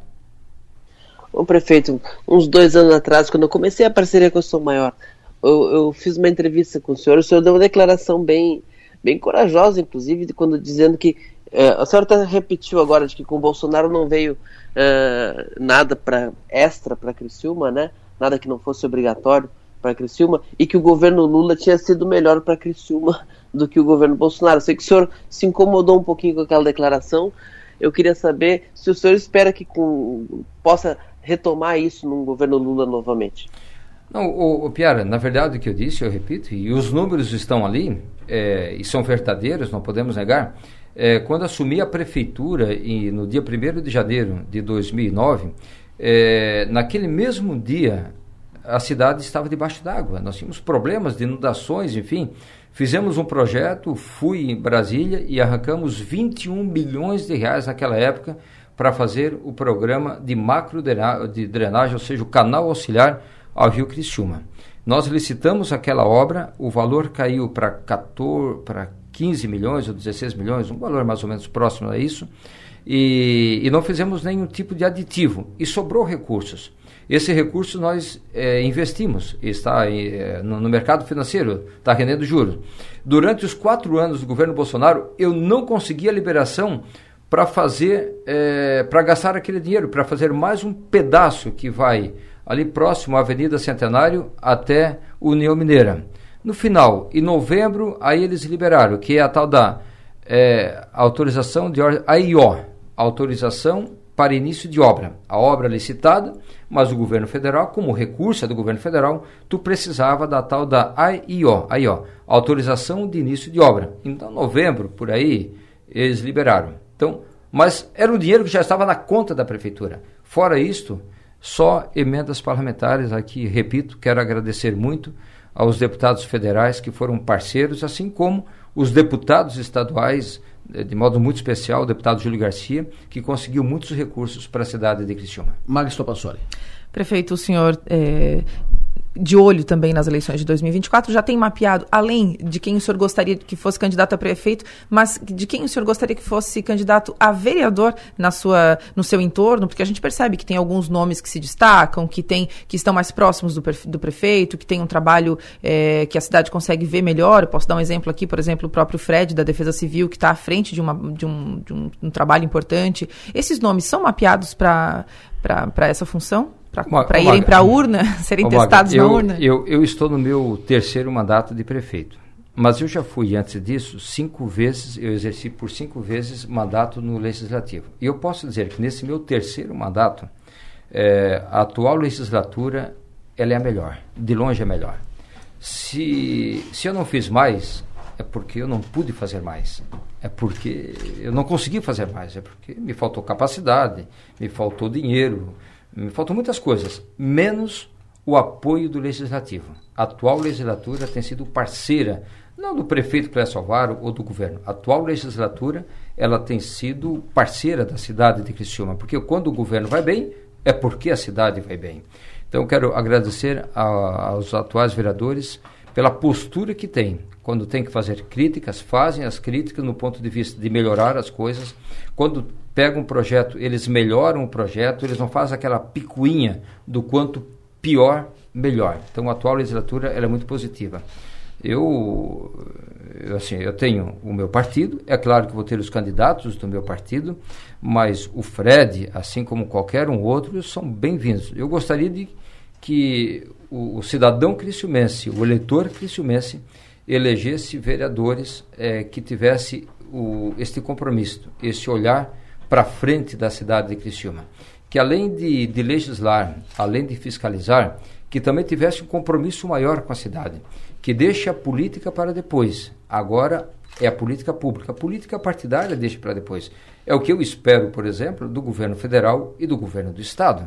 O fato de eu não ter apoiado o Jorginho no primeiro turno, ou não ter apoiado o Lula nem no primeiro nem no segundo, não quer dizer que eu não vou lá buscar recursos, afinal de contas, o recurso que tem lá não é dele, e nem os que estão aqui no Estado, é do, do, do Jorginho, é do cidadão criciumense pagador de impostos. E é obrigação nossa bater nas portas do governo federal e do governo do Estado e buscar aquilo que é nosso de direito. É isto que o prefeito tem que fazer. Então, só para voltar aqui para a questão do legislativo municipal, é, eu desejo que aquele que for para a reeleição que tenha sucesso, porque tem demonstrado até agora ter sido bom vereador, bons vereadores e vereadoras. Perfeito, para fechar, porque o seu tempo, o senhor tem compromisso em seguida, nós já extra, extrapolamos o tempo com, combinado aqui, mas deixo uma, uma última pergunta que é, que é a seguinte, prefeito. Primeiro, queria que o senhor falasse rápido sobre iluminação pública, muitas reclamações sobre iluminação pública nos bairros e tal, uh, e política.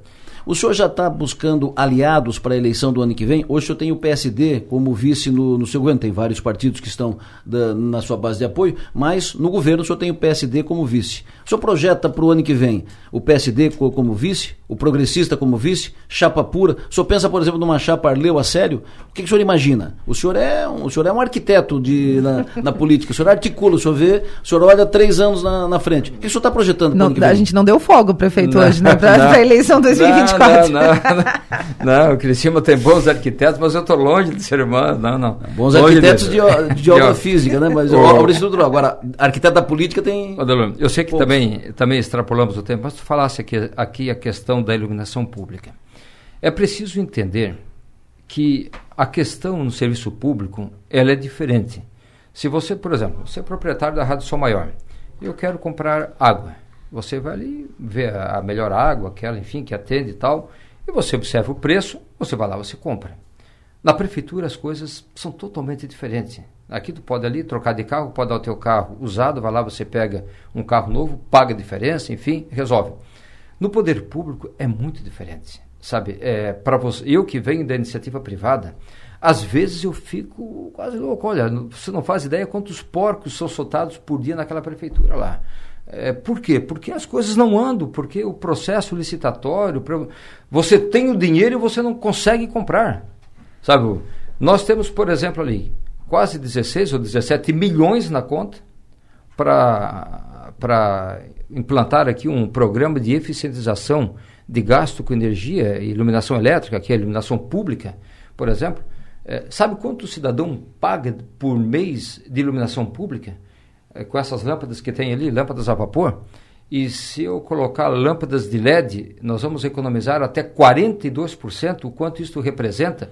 Quase 500 mil por mês. E eu estou com dinheiro na conta e eu não consigo comprar essas lâmpadas. Eu penso, Deus, se, se eu pudesse comprar de quem eu queria, eu compraria essa lâmpada, instalava e estava tudo resolvido.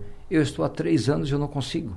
Sabe? Então, às vezes na coisa pública é assim, porque uma empresa, ela entra na justiça, ela derruba o processo licitatório, ela questiona, depois vai, você dá o amplo direito de defesa. Nós temos uma obra, a, a escola, é, a escola Amaro Batista, é, está parada há três anos. Sabe? É uma coisa de louco e tu não consegue, porque agora ele entrou na. Porque nós entramos com o distrato contratual, ele entrou na justiça, ganhou uma liminar, o juiz designa um perito para ela ver se, se a obra estava de acordo com o contrato, agora o perito vai fazer a perícia, depois vamos contestar. E assim, se você não contesta, vê Ministério Público, então as coisas são muito difíceis. Então, é, essa questão. E vale assim, e, e, e, a, e a gente vê o que está acontecendo é, no estado de Santa Catarina com relação à questão do lixo, também a questão do lixo. Temos que abordar esse assunto. Tem que falar desse assunto. É, por exemplo, nós temos aqui um contrato que vem de 2016 e não conseguimos fazer uma nova licitação, pelo menos não conseguimos abrir a proposta final, porque tem uma empresa com sede no Rio Grande do Sul que está participando, o tribunal vai para o Tribunal de Contas, vai para o vai para o para a justiça, embarga dali, questiona daqui, sabe? É muito difícil esse negócio. Né? Então, a, a, a, questão básica é que é, o governo ele tinha que ser mais prático. A lei das licitações elas têm que ser diferente. Não pode ser assim. Ela, ela vem lá, eu acho, da Constituição, vem desde 1996, depois da Constituição, a Lei 866. Ela tem que ser um pouco melhor. Não, não é impossível é impossível continuar desta forma. E aí você pergunta sobre a iluminação pública. Graças a Deus, graças a Deus, 29 empresas participaram desse processo licitatório. Depois de tanto questionamento. Hoje, graças a Deus, hoje digo desde de sexta-feira, já começamos a fazer a, a substituição das lâmpadas. E a eleição? Aliados, progressista, PSD, o que é que o senhor está buscando, o que, é que o senhor projeta, uh, uh, o, Arleu com o PP de vice, o Arleu com o PSD de vice, o Arleu com a Célio de vice, chapa pura, o que, é que o senhor projeta? Ainda bem que comecei o programa com vocês falando que o ano ímpar é um ano bom porque não tem eleição. Né? Vamos deixar para 2024, que Mas é um esse é um par. ano ímpar, esse é um ano não, ímpar. Não, é um ano que não tem eleição, vamos deixar para o ano, ano par, que 2024 a gente fala bastante sobre isso. Tá bom. Prefeito Salvador, foi um prazer recebê-lo aqui. Muito obrigado pela sua atenção. O senhor tem um bom dia, bom trabalho, sucesso e energia. Um bom dia a todos, obrigado pela oportunidade. Um abraço. Intervalo, voltamos já, eu, a Mag e o Piara. Vamos fazer uma, uma pincelada rápida aqui na conversa com o prefeito Clédio Salvar e depois, em seguida, a secretária Carmen Zanotto. 8 e 22, 8 horas e 22 minutos. 32. Não, 32. Isso. E o que eu falei? 22. Oh. Tá, tem prova aí? 8 horas e 32 minutos, o Piara Bosque e Max Topassoli, que vocês anotaram aqui da entrevista com o prefeito Salvador. Primeiro anotei, o governo Bolsonaro não tivemos um centavo sequer do governo, recebemos recursos apenas por emendas parlamentares. Anotei aqui que ele não tem aliado definido para o ano que vem. Não e tem... que em dois meses de Jorginho ele já visitou mais o governo do estado do que nos dois, dois primeiros anos de Moisés. De Moisés. E deu, uma, deu umas três, quatro cutucadas no Moisés aqui. Foi. O Piara, o que, que tu anotou? Acho que o principal é essa questão de que ele vai tentar uh, municipalizar a eleição municipal, que parece óbvio, mas diante dos cenários de onda Isso. que a gente tem em Santa Catarina não é tão óbvio. Então, ele, ele já está ele tá guardadinho no bolso esse argumento aí de que o governo Bolsonaro, uh, uma cidade muito fortemente apoiadora de Bolsonaro, como é Criciúma, ele tem esse argumento de que Bolsonaro não trouxe recursos, que, é, que, é, que a prefeitura e o seu candidato sejam analisados pelas, pelas entregas, pelo que fez. Então, acho que é por aí que começa a pavimentar um discurso para tentar furar a polarização nacional, que, que na eleição do governo do Estado não funcionou, mas que em Criciúma, com a liderança que ele tem, que é diferente da de Moisés, é, pode ter, um, pode ter um, um efeito. E Maitumaga? Adelor, é, primeiro foi engraçado porque ele chegou a se, a, se, a se, arrumar na cadeira quando eu perguntei se ele não tinha receio né, de acontecer de novo o que aconteceu em 2013. Ele falou que aquilo foi uma aberração, enfim e tal.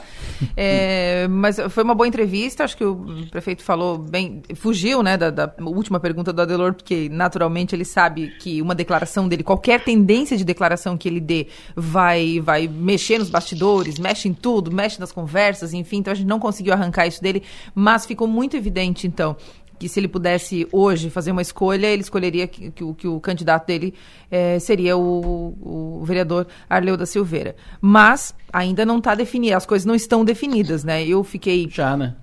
É, não, mas é com, com questão de composição, né? Ah, Porque sim. a questão da chapa pura também me, me ocorreu. Semana passada eu vi uma foto da, da deputada Giovanni de Sá eh, recebendo o Arleu no, no gabinete. Eu pensei, será que poderia acontecer uma chapa pura? Né? Então a gente não tem essa resposta ainda. Então esse encaminhamento a gente não tem ainda. Dos dois, acho que não. Da, da, da Giovanni e do Arleu, acho que não. Mas do Arleu e do, do Acélio, acho possível. Pode ser que Só que isso... talvez não chapa pura, mas daqui a pouco coloca o Acélio num partido parceiro, num partido aliado, para facilitar é, a Porque a hoje, hoje é o PS, PSD que é vice, mas o, o o Ricardo Guide é do PSD, tem tendência de que ele seja o candidato, ou seja, se ele for o candidato do PSD, não será mais o vice do, do prefeito Cléber Salvar, então tem tudo isso para acontecer.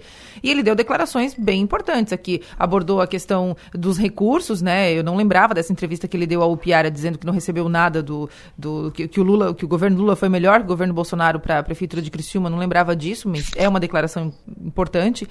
É, mas foi uma boa entrevista, foi, uma, foi, foi um bom momento aí de, de, explanação do prefeito. Abordou as questões. Essa questão da iluminação pública é, um, é, é uma, é uma, uma pedra no sapato. Acho que, no, acho que em todo município tem, tem essa, essa dificuldade. Ele reclama bastante da, da morosidade dos processos e tal, que a gente, a gente acompanha e sabe como é. E falou também sobre a questão do, do lixo, tal, que é pauta no estado inteiro. Então, mas foi uma boa conversa. Agora 8 horas e 35 minutos, vamos virando o disco. Vamos conversar agora. Temos o prazer de trazer ao programa a secretária de Saúde do Estado de Santa Catarina, a secretária Carmen Zanotto. Secretária, bom dia. Bom dia, Delor. Bom dia a todos que estão nos acompanhando. Perfeito, comigo também o Piara, comigo a Magali, que para nós é Maga, para a senhora é, a Magali. É, queremos saber da senhora primeiro, uh, como está a questão do zeramento da fila cirurgia eletiva? O quanto já avançou de quando o programa foi lançado até agora? Uh, como é que está esse, esse processo, secretária? A senhora está programa... avançando na velocidade que a senhora gostaria? Ah, esse primeiro momento é um momento de ajuste, inclusive com as unidades hospitalares. Mas sim, temos avançado, em especial, uh, posso aqui registrar o resultado que a gente está tendo no município de é, Itajaí com relação aos mais de 550 pacientes que nós tínhamos na fila de espera para cirurgias de câncer, que são cirurgias tempo sensíveis, não são nem eletivas na nossa avaliação. É, desses pacientes do dia 16 de janeiro até ontem, é, já foram operados, para mim ser bem precisa, deixa eu checar o mapa cirúrgico do Hospital Marieta, de 253 pacientes, uh, só estão faltando agora 196. Os procedimentos iniciaram no dia 16 de janeiro. Nós priorizamos os pacientes oncológicos no estado como um todo, tinham uh, serviços que o tempo médio de espera era menor, outros com tempo médio maior, mas a gente acredita que a parte oncológica a gente tenha toda ela resolvida agora até o final do mês de março aí os pacientes todos entram numa rotina do menor tempo possível dentro dos 60 dias. Perfeito. Uh... Os demais procedimentos, a Delor, hum. o Piara, Magalho, uh, que a gente conseguiu avançar foi a aprovação na Comissão Intergestora de Bipartite na última quarta-feira. Já estamos acionando os hospitais que têm condições uh, técnicas e, e, e, de profissionais com equipamentos e recursos humanos para que quiserem se habilitar nos procedimentos ortopédicos, eles possam estar se habilitando a partir dessa semana. Acredito que com isso também a gente vai aumentar o número de procedimentos ortopédicos uh, no estado de Santa Catarina, porque o valor remuneratório é o mesmo daqueles hospitais que estão habilitados pelo Ministério da Saúde, uh, que são apenas 16, então a gente vai ampliar isso. E também fazer o pagamento das OPMS conforme foi deliberado. A senhora tem, a senhora citou dados aí de Itajaí, a senhora tem dados, números de Criciúma, da região carbonífera, uh, sobre uh, redução da fila? Olha, Delor, eu não peguei por região, posso me comprometer em passar por região. Esse dado eu fechei ontem em função de um evento que nós tivemos em uh, Itajaí, que lá a gente conseguiu abrir agora o serviço de quimioterapia, o novo ambulatório e os novos consultórios que vão uh, ampliar, inclusive, o atendimento daquela região que era a região mais sofrida em termos de tempo de. Eu posso providenciar em outro momento te mandar ou até mesmo te disponibilizar para seu programa de amanhã. Perfeito. Uh, estamos à disposição. Será Mas import... no estado já são próximos a 10 mil pacientes do estado como um todo. Maravilha. Se a senhora puder nos passar amanhã uh, em, em, nova entrevista ou por, por informação, WhatsApp, esses dados sobre Criciúma, nós agradecemos muito. E, antes de passar para o Piara e para a Maga, pergunto para a senhora sobre número de leitos de UTI em Santa Catarina após três anos de, de pandemia. Uh, ou seja, a pandemia deixou, vamos usar esse termo, assim, deixou esse, esse lado positivo, ou seja, aumentou o número de UTI pelo SUS nos hospitais do Estado? Com certeza, no país como um todo, dos mais de 23 mil leitos de UTI que foram abertos, que nós chamávamos de UTI Covid no país, uh, eh, 6.450 foram habilitados como leitos gerais de UTI, ou seja, pediátricos ou adultos, mas como leito de internamento uh, de rotina, vamos dizer assim, uh, nas, nessas vagas de UTI e Santa Catarina teve uma ampliação de 230 leitos de UTI desses 6.400 leitos, 6.450 leitos que foram habilitados, mantidos no país como um todo. Então crescemos, crescemos sim em 230 leitos. Tem algumas unidades em construção, como é o caso uh, do Hospital uh, Nossa Senhora dos Prazeres de Lages, mais 20 leitos. Hospital Itajaí também mais 20 leitos de UTI, os de Itajaí já estão prontos, uh, deverão estar sendo ocupados nos próximos meses. E a tendência é, como o número de acidentes de trânsito, como as doenças raras têm uh, tido diagnóstico mais precoce, uh, as nossas UTIs neonatais estão dando vida, né? Aquelas crianças que estavam nas primeiras horas pós-parto, do seu nascimento, elas estão socorre, sendo socorridas e com isso com certeza a gente cada vez mais precisa continuar ampliando os leitos de UTI. O Piara. Bom dia, secretária. Vou falar com a senhora novamente. Uh, Bom secretária, dia. Eu, eu tenho recebido eu tenho recebido relatos de pessoas que estão recebendo as mensagens, SMS para confirmar as cirurgias. Uh, como é que está essa busca pelos, pelos pacientes, as, as confirmações para reduzir aquele, aquela, aquela o número de ausências muito alto que se constatou? Nós estamos em duas frentes, aumentando a, a entrega dos mapas cirúrgicos para as unidades hospitalares, ampliando os meses para chamamento, uh, que com isso elas podem, se não localizarem os primeiros, elas podem avançar e não deixar o centro cirúrgico desocupado, uh, fazendo um apelo para aqueles municípios que a unidade hospitalar chamou, não consegue localizar, que o agente comunitário de saúde, que o município ajude localizar e orientando as pessoas que se porventura elas estão no sistema de regulação, no SISREG, e elas mudaram o telefone, que procurem a sua unidade de saúde e atualizem os seus dados. Maga. Secretária Carmen, bom dia. Bom falar com a senhora de novo. É, bom dia, querida a, as estruturas do, do, das universidades do sistema ACAF no, no quesito saúde, né, na, na área da saúde, serão aproveitadas pelo, pelo, pela sua gestão no, nesse projeto do, do, do zeramento das filas de cirurgia, secretária?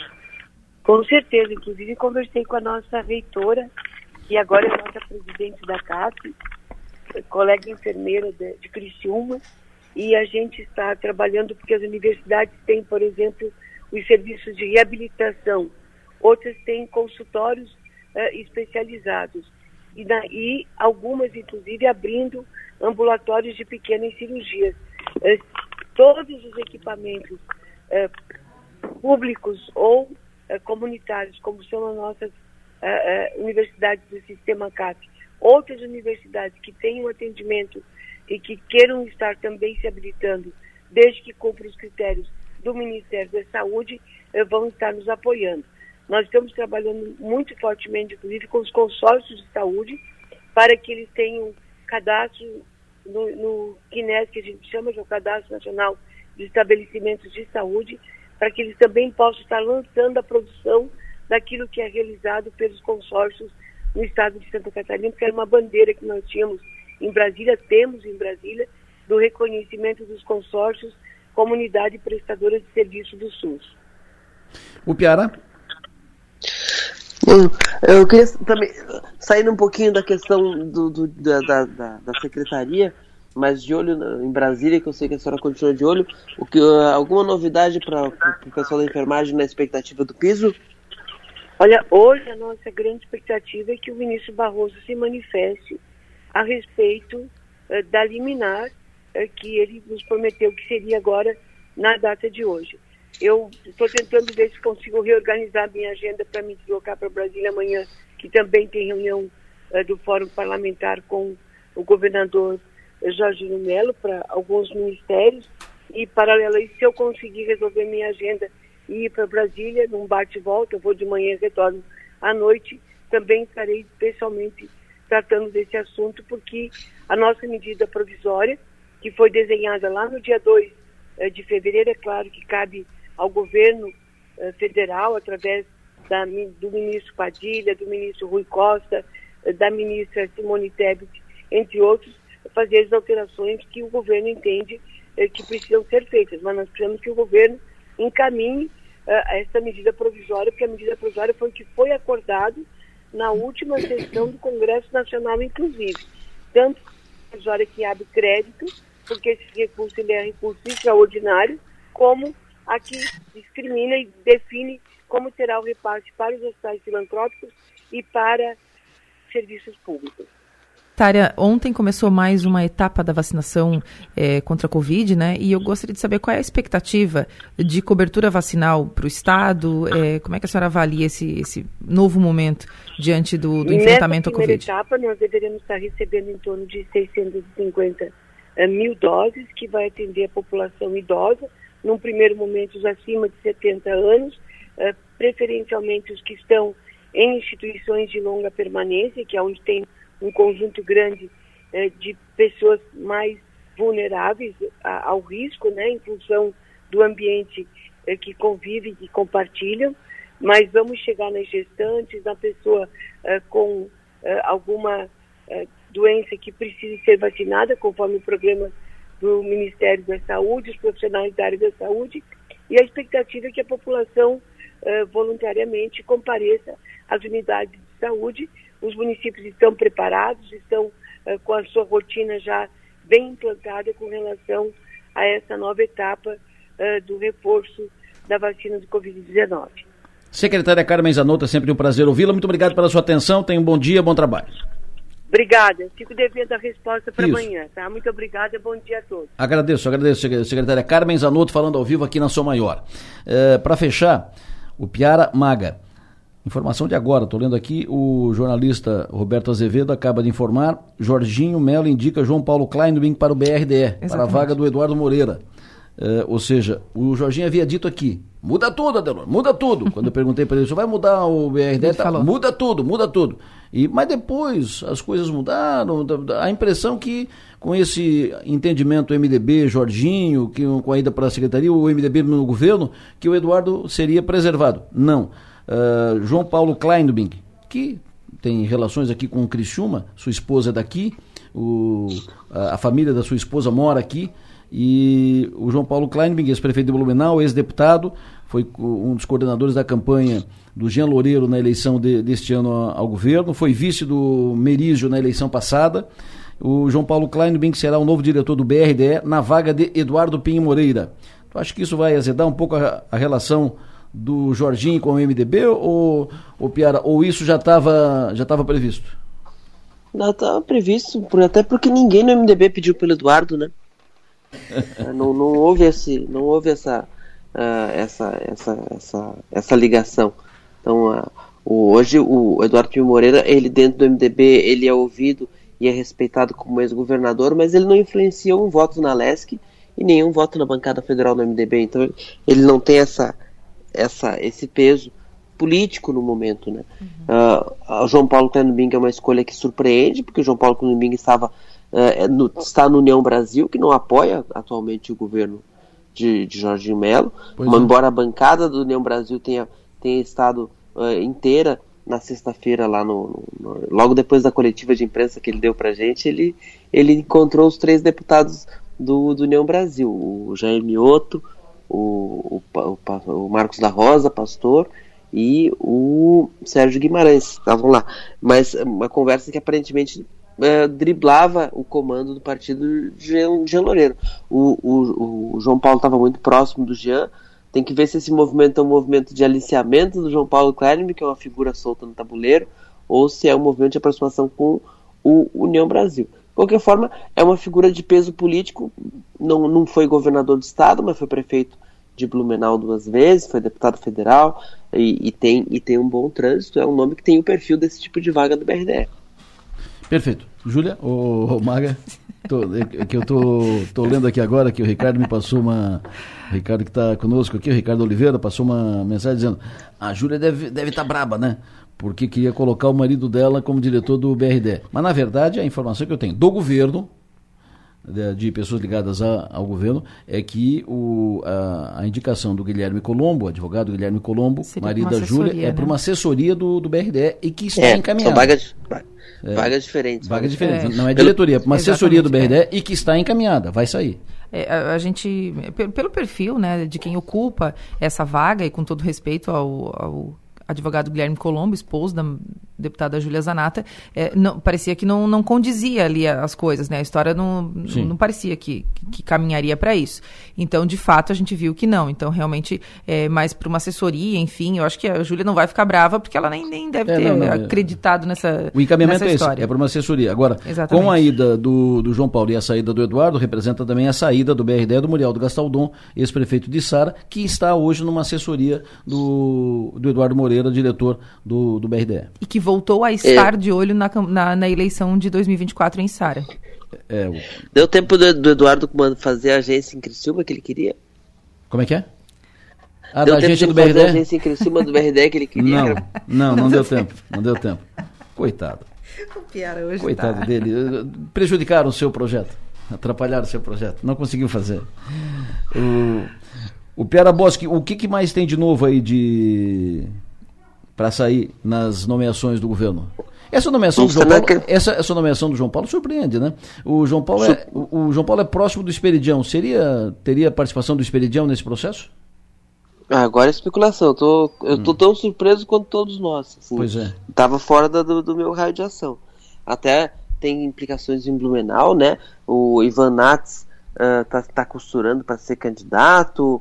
O, o, o, tava uma aproximação com o Mário Hildebrand que teve relações históricas com João Paulo, mas foi o adversário de João Paulo na última eleição, venceu João Paulo na última eleição. O André Spezin, que é um nome ligado ao, Mar, ao Mário Hildebrand, bateu na trave a nomeação dele no governo, ninguém entendeu. Em algum momento ele foi, foi nomeado, depois desnomeado, não estava bem acertado com o Mário Hildebrand o jogo, então tem, tem, tem, um, tem um pano de fundo blumenauense interessante aí para descortinar. Mas nesse momento é uma nomeação que surpreende, porque era um nome que está na órbita de Jean Loureiro, que não está próximo de Jorginho, que está na órbita do União, que não está próximo de Jorginho, embora converse. Então, vamos ter que dar uma destrinchada nisso aí. Fica o mérito do, do, do furo do Roberto Azevedo. Ah, por falar em Ivan Nats, o Piara e a Delor, o deputado Ivan Nats fez um tweet, agora há pouco, e disse o seguinte... Ah, não. Abre aspas. Vou apresentar pelo menos uma emenda à reforma administrativa enviada à Assembleia Legislativa pelo governo de Santa Catarina, a que cria as gerências de esporte e paradesporto nas unidades de educação com mais de 200 mil habitantes. Agora o tweet aparece como excluído. Não sei se ele foi corrigir alguma digitação, enfim. É, mas ele fez esse tweet.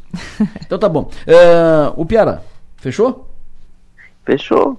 Tá longo hoje. Tá longo hoje. É para compensar aquele. Mas muito bom. É para compensar aquele paratório do, do carnaval que tu deu um Miguel em nós aqui. Mas Vocês olha, quiseram fazer o canceriano é sentido. o canceriano é muito sentido. o pior abraço, sucesso e energia, bom trabalho, bom descanso. Até amanhã. Até amanhã, abraço. Magali, abraço, até amanhã. Até amanhã. No plenário, oferecimento. Naturai nossa natureza é se alimentar bem. E Construtora Nunes. Depois do intervalo, mais informações. Depois do intervalo, eu vou conversar com o diretor regional do IMA, Instituto de Meio Ambiente do Estado. Nove horas em ponto, quero cumprimentar pelo aniversário o Alexandre Maranho Silva, advogado. Alexandre Maranho, parabéns pelo seu aniversário. Seja feliz, sucesso e energia. Como já citei no início, foi inaugurado ainda há pouco a loja do Giasse, da rede Giasse de Supermercados, abriu sua loja, supermercado em Morro da Fumaça. Abriu agora cedo. O seu Zefiro Giasse, presidente da rede, estava lá, evidentemente, comandando todas as ações e foi ouvido pelo Enio Bis, que foi lá especialmente para acompanhar essa cerimônia. Pois não, Adelor, aqui Morro da Fumaça, Giasse Supermercados, devidamente inaugurado na manhã desta terça-feira. Conversamos nesta manhã com o proprietário, diretor-presidente do Grupo Giasse Supermercados, seu Zefiro Giasse. Ele falou sobre a expectativa e também a emoção de inaugurar mais uma loja, desta vez em Morro da Fumaça. É para nós uma grande alegria abrir nesse dia mais uma unidade dentro do, do estado de Santa Catarina que nos propomos a trabalhar. E Morro da Fumaça, uma cidade vizinha, que surgiu a oportunidade para nós também participarmos do comércio nesta cidade. Com a, a compra da rede Pellegrini, nos sentimos muito à vontade, que era um espaço que estava sendo ocupado e apenas melhoramos transformando a operação ao sistema GIAS. E por isso nos sentimos muito felizes nesse dia para poder entregar ao povo uma Morro da Fumaça uma loja em condições de bem servidos. A população de Morro da Fumaça fica tranquila, porque o GIAS traz o seu DNA aqui para a cidade. É, na verdade, nós sempre contamos, sempre servimos muitos fumacenses nas lojas de Sara e Criciúma, por isso nos sentimos à vontade e seguros de contarmos com a participação de todos os consumidores, não todos, mas boa parte dos consumidores deste município. Qual o recado o senhor daria para a população de Morro da Fumaça? Hoje a inauguração e aí depois portas abertas para os fumacenses. Nós convidamos a todos que visitem a nossa loja e que exige dos nossos funcionários o atendimento que nós queremos dar. É fornecendo qualidades diferenciada, qualidade em tudo. Precisamos desde a limpeza do produto, do atendimento, é isso que nós propomos fazer. É com esse objetivo que nós ainda continuamos aos 90 anos de pé trabalhando e procurando a expansão da nossa rede. Esse é o seu Zefiro Giassi falando para o Enio Bis na inauguração da loja da rede de supermercados Giassi, inaugurada agora pela manhã em Morro da Fumaça. Márcio Sônigo, e o tempo, hein, Márcio? Adelor Lessa, vice da Somor, muito bom dia. E a tendência para hoje, gente, é, é, se manter com bom tempo, viu? Apesar dessa nebulosidade que está sobre nós, as previsões não colocam chuva nesta terça-feira, pelo menos pela manhã pode acontecer alguma coisinha agora mais para tarde. Aí à tarde sim podemos ter uma chuvinha aí pela região, algumas pancadas leves é, de chuva, mas é, é ainda é pouco provável. O mais provável é que a chuva só chegue amanhã, quarta-feira. Então hoje vamos considerar um dia de bom tempo, sem previsão de chuva. Se acontecer alguma coisinha muito no costão da serra, a temperatura hoje vai até os seus 32 graus. Ontem chegou a marcar 31, 32 também. Então a temperatura mais ou menos que nem a de ontem. Então, o sol aparece nesta terça-feira, daqui a pouco, e fica um pouquinho mais forte.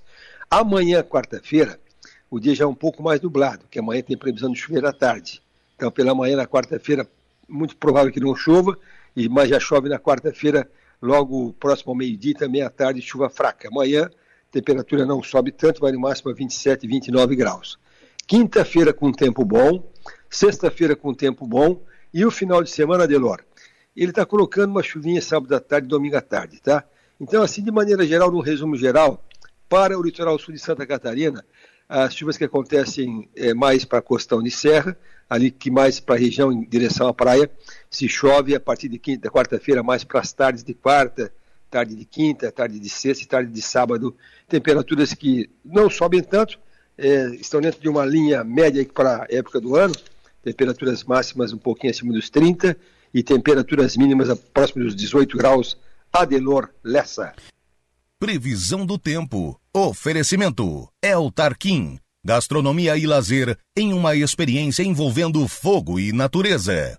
E linha de eletros Tramontina. É na Via Inox, Avenida Centenário, 2505. 9 horas e 5 minutos. Ibanez Zanetti, como já dissemos ontem, é o novo coordenador regional do IMA, Instituto de Meio Ambiente de Santa Catarina. Vai trabalhar, vai, vai comandar o IMA aqui na região, na região sul, na região carbonífera. O Ibanês, que até sexta-feira era o presidente da Fundai, Fundação de Meio Ambiente de Sara. Ibanês, bom dia. Bom dia, Delor. Bom dia a todos os ouvintes. Ibanês, bom dia. Parabéns. Parabéns pela essa ascensão. Eu lembro do Ibanês, comerciante, com sua loja instalada no Nações Shopping. Depois o Ibanês migrou para o processo político e depois foi presidente da, da, Fundai e agora assume o cargo de regional do IMA, Instituto de Meio Ambiente. Como é que tu recebe esse desafio, essa responsabilidade? Uh, quero ouvi-lo a respeito. Delor, acho que foi um processo de maturação, né? A gente sai da iniciativa privada, continua com alguns negócios na iniciativa privada, mas é, segue para para um cargo público e, e entende né, que, que, a gente tem a burocracia. Eu estava ouvindo o prefeito Clésio Salvaro falando agora há pouco sobre isso.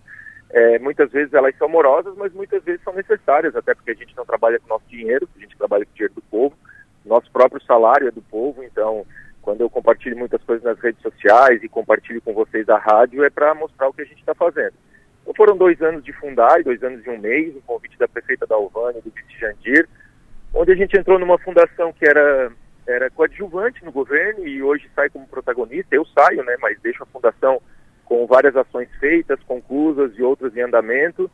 E o convite veio do governador, mas com um intermédio, lógico, do, dos deputados da região, porque o governador não tem essa, essa amplitude de conhecimento, né? Então, deputado Daniel Freitas, deputado Gessé Lopes é, encaminharam isso e eu acho que o governador está sendo muito feliz em suas nomeações de secretariado, com pessoas competentes em suas áreas. E eu fico grato quando ele aceitou o meu nome por essa questão, por ter feito um trabalho bom na Fundai. E agora, além da ANREC, que você citou, região carbonífera, também a AMESC, né? O Extremo Sul também é uhum. coordenado pela, pela, pelo IMA de Criciúma. Perfeito. Assume, já assumiu, Ibanez? Não, é, na verdade hoje estou desempregado. eu saí da Fundai na quinta-feira passada, houve a minha nomeação na sexta. Amanhã, às 17 horas, eu terei uma reunião com a presidente do IMA, Sheila, lá em Florianópolis, e acredito que quinta ou sexta-feira já estarei no IMA de Cristina trabalhando. Perfeito. Faço um grande trabalho, é importante essa questão de preservação ambiental aqui na, na região sul de Santa Catarina. Nós temos aqui praias, o, o, o litoral é rico, nós temos aqui uma, uma área uh, de, com poluição, pontos de, de poluição nos rios, lagoas, por várias razões, uh, por dejetos, por esgoto, por ainda uh, resquícios uh, da, da mineração de carvão. Então é importante uma atuação firme do IMA aqui na liberação de, de, de projetos. A, a, função sempre se, se trata do IMAS ou do Ministério Público, sempre nessa questão de proibir. o fundamental é que diga, diga como não fazer e aponte como fazer, para que o desenvolvimento seja uh, permitido e, e, liberado. Faça um grande trabalho, Ibanês. Tenha sucesso. Muito obrigado. Só concluindo a sua fala, eu acredito que, desde que eu assumi, eu sempre digo, para dizer sim ou não, mas diga rápido. Isso. Então, a nossa ideia é isso, é conseguir conciliar o desenvolvimento com a questão ambiental, afinal, é, não existe problema ambiental, existe um problema humano que foi causado e resultou em uma questão ambiental. Isso. Então, nosso trabalho é agilizar isso, mas sempre cuidando da nossa casa, que é, que é o planeta. Né? E para ti que veio da, da iniciativa privada, esse, uh, essa, essa, esse pensamento né, é fundamental. Uh, o Instituto de Meio Ambiente ele está ali para dizer como não fazer e apontar como fazer. Então não adianta só dizer, não, não faz. E aí tu tenta fazer de novo, não, não, assim também não está. E, não, Assim não dá. Faz assim para fazer, para dar certo é assim. Se quiser é assim, entendeu? Acho que esse papel do fiscal e do Instituto do Meio Ambiente e tal é mais ou menos nessa direção para permitir a sequência da caminhada do desenvolvimento. Perfeito. Muito obrigado, Delor. Estamos à disposição sempre. Por aqui também sempre à disposição, Ibanez Zanetti, novo coordenador regional do IMA, Instituto de Meio Ambiente do Estado de Santa Catarina. E vou para o intervalo, o Lucas Roco está tá na linha para falar conosco, ele fala em seguida. Depois também vou falar com o Coronel Cabral, uh, vou falar com o Bombeiro. Tem muita coisa ainda, são 9 e 10 agora, mas tem muita coisa ainda para falar. Plaçom. Presença global com atendimento personalizado. Informa a hora certa. O relógio já andou, já são 9 e 11. A Plação do Brasil segue firme apoiando o agronegócio do Brasil e da América Latina, oferecendo para os avicultores e suinocultores soluções tecnológicas em toda a sua linha de equipamentos e gestão automatizada promovendo o bem-estar das aves e suínos e principalmente contribuindo para o crescimento do produtor e do seu negócio. Plação, presença global, atendimento personalizado.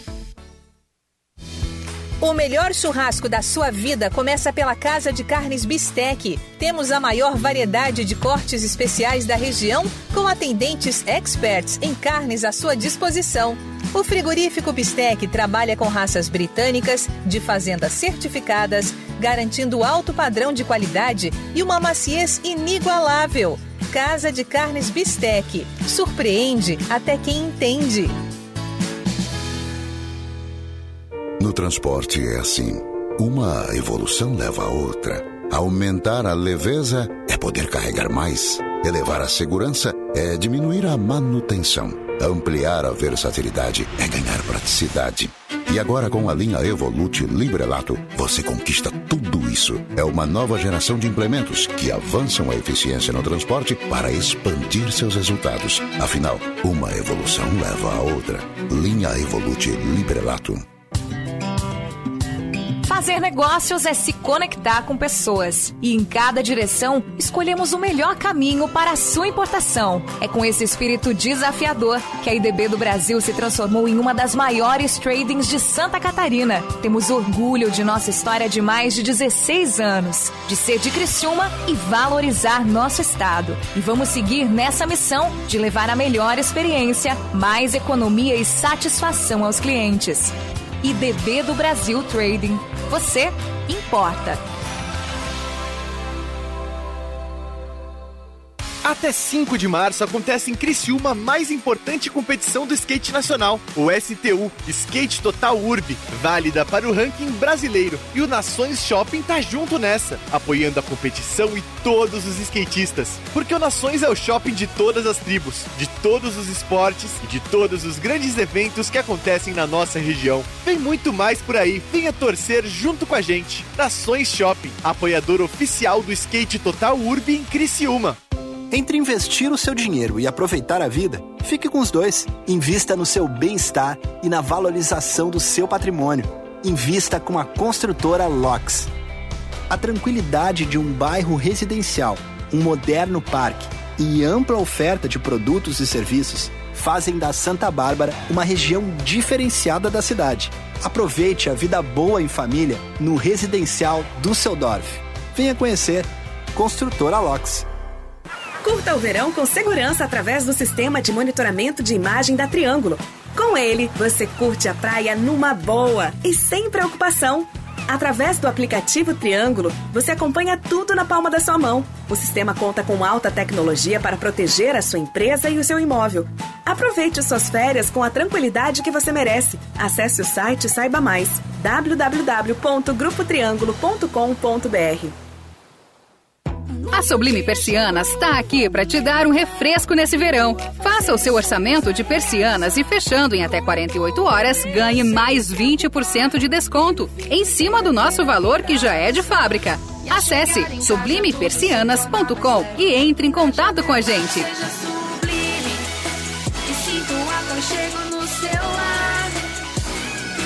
Seja sublime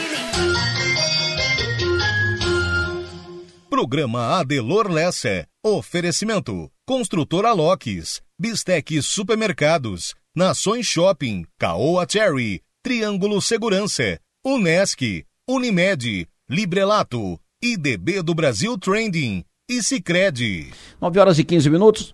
Tenho prazer de conversar agora aqui no programa. Em seguida, o Lucas Rouco fala comigo, mas antes converso com o tenente Eduardo Ribeiro, chefe do Serviço de Segurança contra Incêndio de Criciúma. Tenente, bom dia. Bom dia, Delor. Bom dia a todos os ouvintes da rádio. Perfeito. Como é que está a distribuição do serviço de Alvará? Mudou de local? Onde, é, onde pode retirar esse serviço de, de Alvará? Isso, mudou sim. É, até a semana passada, a gente estava na, na SIC, né, no, na Associação Comercial e Empresarial de Criciúma. Certo. E a partir dessa semana a gente mudou ali junto ao quartel que fica a nossa parte operacional, né, de ambulância, em caminhão, e algumas outras unidades administrativas.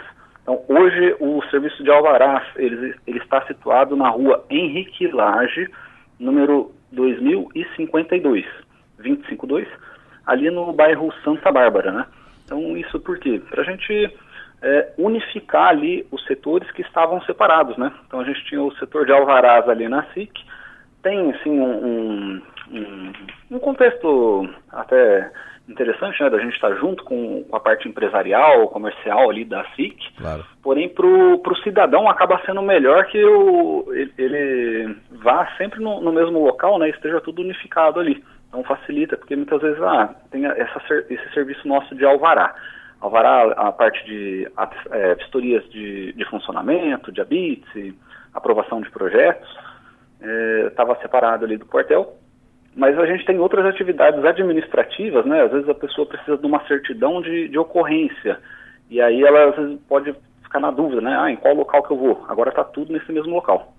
Quantos prédios em Criciúma, vocês têm conta disso? Quantos uh, prédios, quantas uh, edificações de Criciúma não tem alvará do bombeiro? Não tem alvará? É? Que funciona é, sem alvará? É, isso aí é meio difícil para a gente saber, uhum. porque se ela não tem, a gente não, não é do nosso conhecimento, aí fica Hum. Realmente difícil fazer uma estimativa.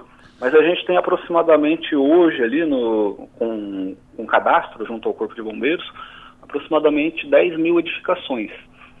Devidamente uh, liberadas com alvará? Isso, exatamente. A gente faz um acompanhamento, verifica aquelas que tem algum, alguma pendência ali, aí a gente faz um, um auto de fiscalização, né, firmando prazo ali para regularizar, seja solicitar uma vistoria de funcionamento, apresentar um projeto decorrente de uma alteração que foi verificada no local. Então, temos esse acompanhamento lá também. Perfeito. Eu faço essa pergunta para o senhor, porque não, faz muito tempo, foi feito um levantamento em Criciúma de prédios, inclusive públicos, inclusive prédios importantes, uh, grandes, tradicionais, que uh, estavam operando sem alvará da prefeitura, sem habite, sem alvará da prefeitura e sem alvará do bombeiro. Uh, por isso perguntei para o senhor se o senhor tinha essa informação atualizada. Uh, é, realmente de alvarás vencidos, assim, é, eu digo é, edificação que não tenha nenhum processo junto conosco, né? Aí a gente não tem como saber. Isso. Agora, aquelas que já têm algum processo junto com, com o Corpo de Bombeiros, feito em algum ano anterior, nessas a gente consegue verificar se, se ela está regular, se não, né? Ok. Então, conseguimos fazer esse acompanhamento. Quando é que termina a obra da nova sede do Bombeiro Criciúma? Então, a nova obra, ela será lá no mesmo local que, que, tem, que estava o, o quartel anterior, né? Exatamente. Na rua Dolário dos Santos. Isso. E a gente está com uma programação, um cronograma de obras, seria de três anos. Então já faz ali mais ou menos uns seis meses que a gente está tá em obras ali na parte de fundação. Ok. Então, mais ou menos uns dois anos e meio, três anos ainda de obra pra, pela frente. 2025, digamos. Mais Sim, ou menos isso. Exatamente. Uhum. Perfeito. Tenente, muito obrigado pela sua entrevista aqui. Tenha um bom dia. Um bom dia a todos os ouvintes e ah, você também, Adelor. Perfeito. Sempre à disposição por aqui, Tenente Eduardo Henrique Ribeiro, chefe de Serviço de Segurança contra Incêndio de Criciúma.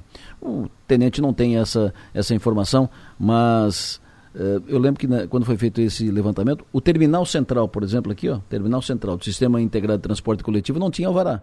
Até bem pouco tempo. Não tinha alvará porque a obra não estava liberada, não tinha alvará de funcionamento da própria prefeitura e do bombeiro. E outros prédios, inclusive públicos, não tinham alvará em Criciúma. Apenas um registro.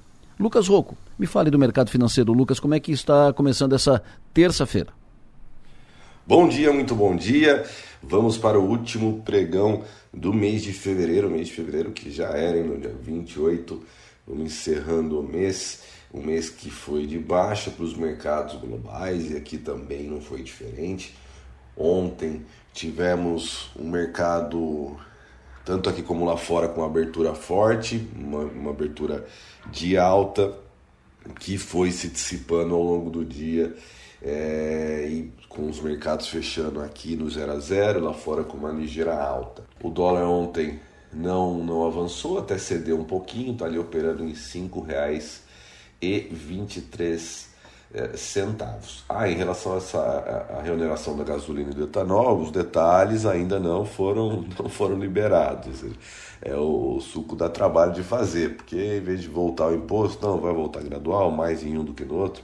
É, então vamos esperar agora os detalhes. mas a tendência é a gasolina subir. Então, vale aquela dica de aproveitar para abastecer, né? Alguns postos já devem começar a botar o imposto antes é, da, da hora, então já vale dar aquela enchida no tanque. Hoje é o último dia de fevereiro, hoje exatamente acaba é, na, na lei esse desconto.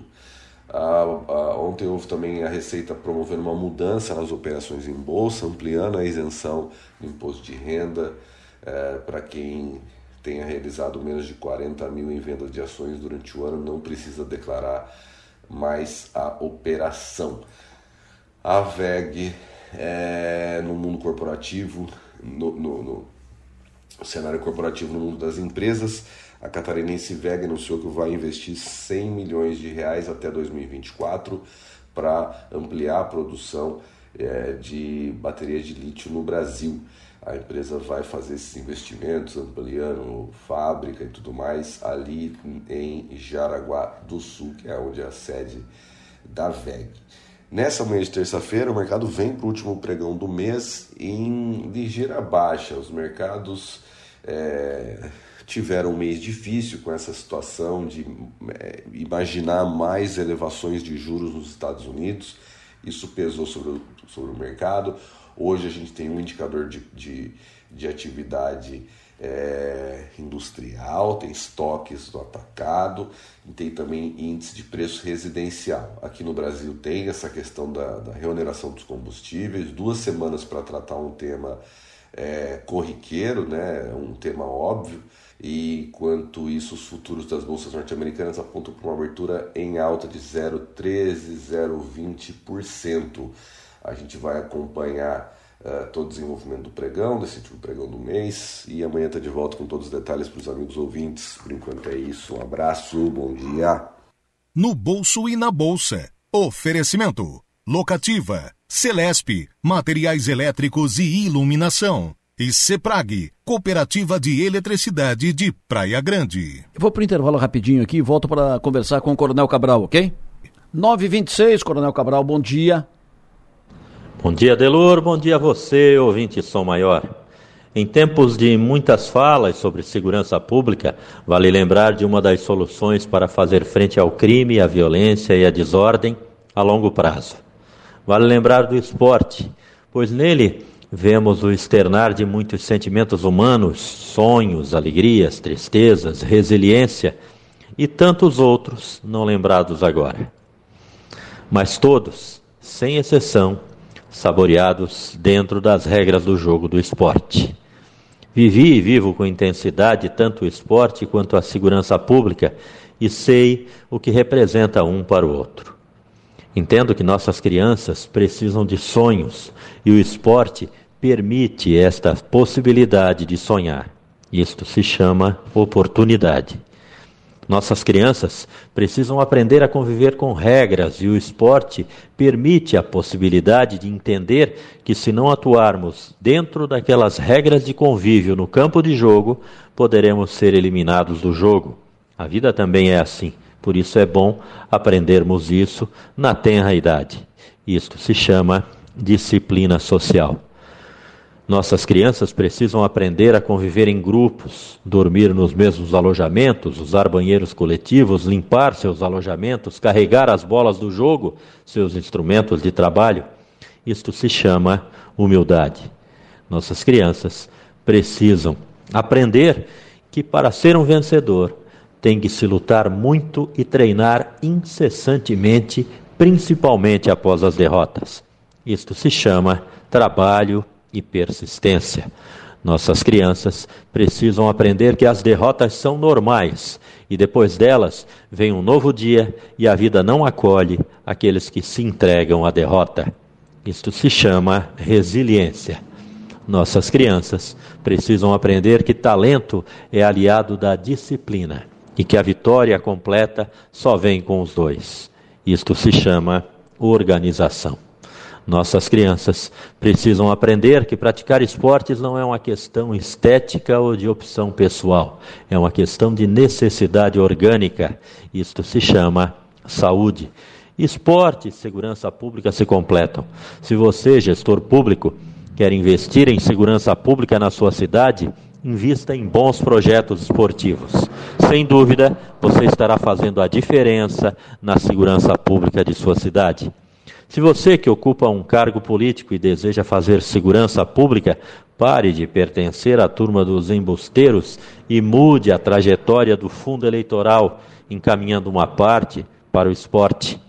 Eu prefiro muito mais ver crianças nas quadras, pistas, mesas de xadrez e campos de futebol do que receber santinhos ou mais mensagens em redes sociais oriundas de cabos eleitorais pagos com o meu dinheiro para me enviar o que eu não quero receber.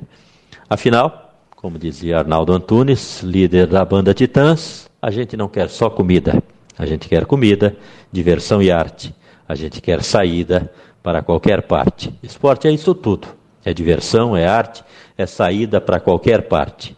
É permissão para que a vida seja vivida por inteiro e não somente pela metade. Por hoje é isto. Minha continência a todos e até nosso próximo comentário. Você tem medo de quê? O Sul quer segurança. Uma campanha Som Maior Comunicação, com o apoio de Metropolitan Mall, Sublime Persianas, Triângulo Segurança, Giasse Supermercados, Satic, Minato Construtora e Incorporadora. Muito interessante o texto do, do Coronel Cabral, muito interessante o, o artigo, o comentário, a coluna de hoje do Coronel Cabral, muito interessante. A gente não quer só comida, a gente quer comida, diversão e arte. Todo mundo quer, todo mundo precisa disso. E enquanto falamos de segurança, só para registrar, ainda não foram instaladas as câmeras de segurança compradas no ano passado, colocadas à disposição, licitadas e não instaladas para também contribuir nesse processo de mais segurança para as pessoas. As câmeras estão lá, ainda não foram instaladas. Ah, mas estão sendo? Não foram instaladas. Era previsão, deveriam, deveriam todas estar instaladas até o início de dezembro. Não foram ainda. Por quê? Está aí, não foram instaladas. Enquanto isso, a gente está preocupado, com isso todo dia, porque ninguém sabe quem será a vítima de hoje, quem será alvo hoje. E lembrando sempre que o nosso papel nessa vida é ser e fazer feliz. Agradeço a audiência de todos vocês. Volto para o ar seis da tarde no ponto final. Vem aqui na sequência o Everaldo João com a sua dica de música para hoje. Abraço, sucesso e energia. Bom dia.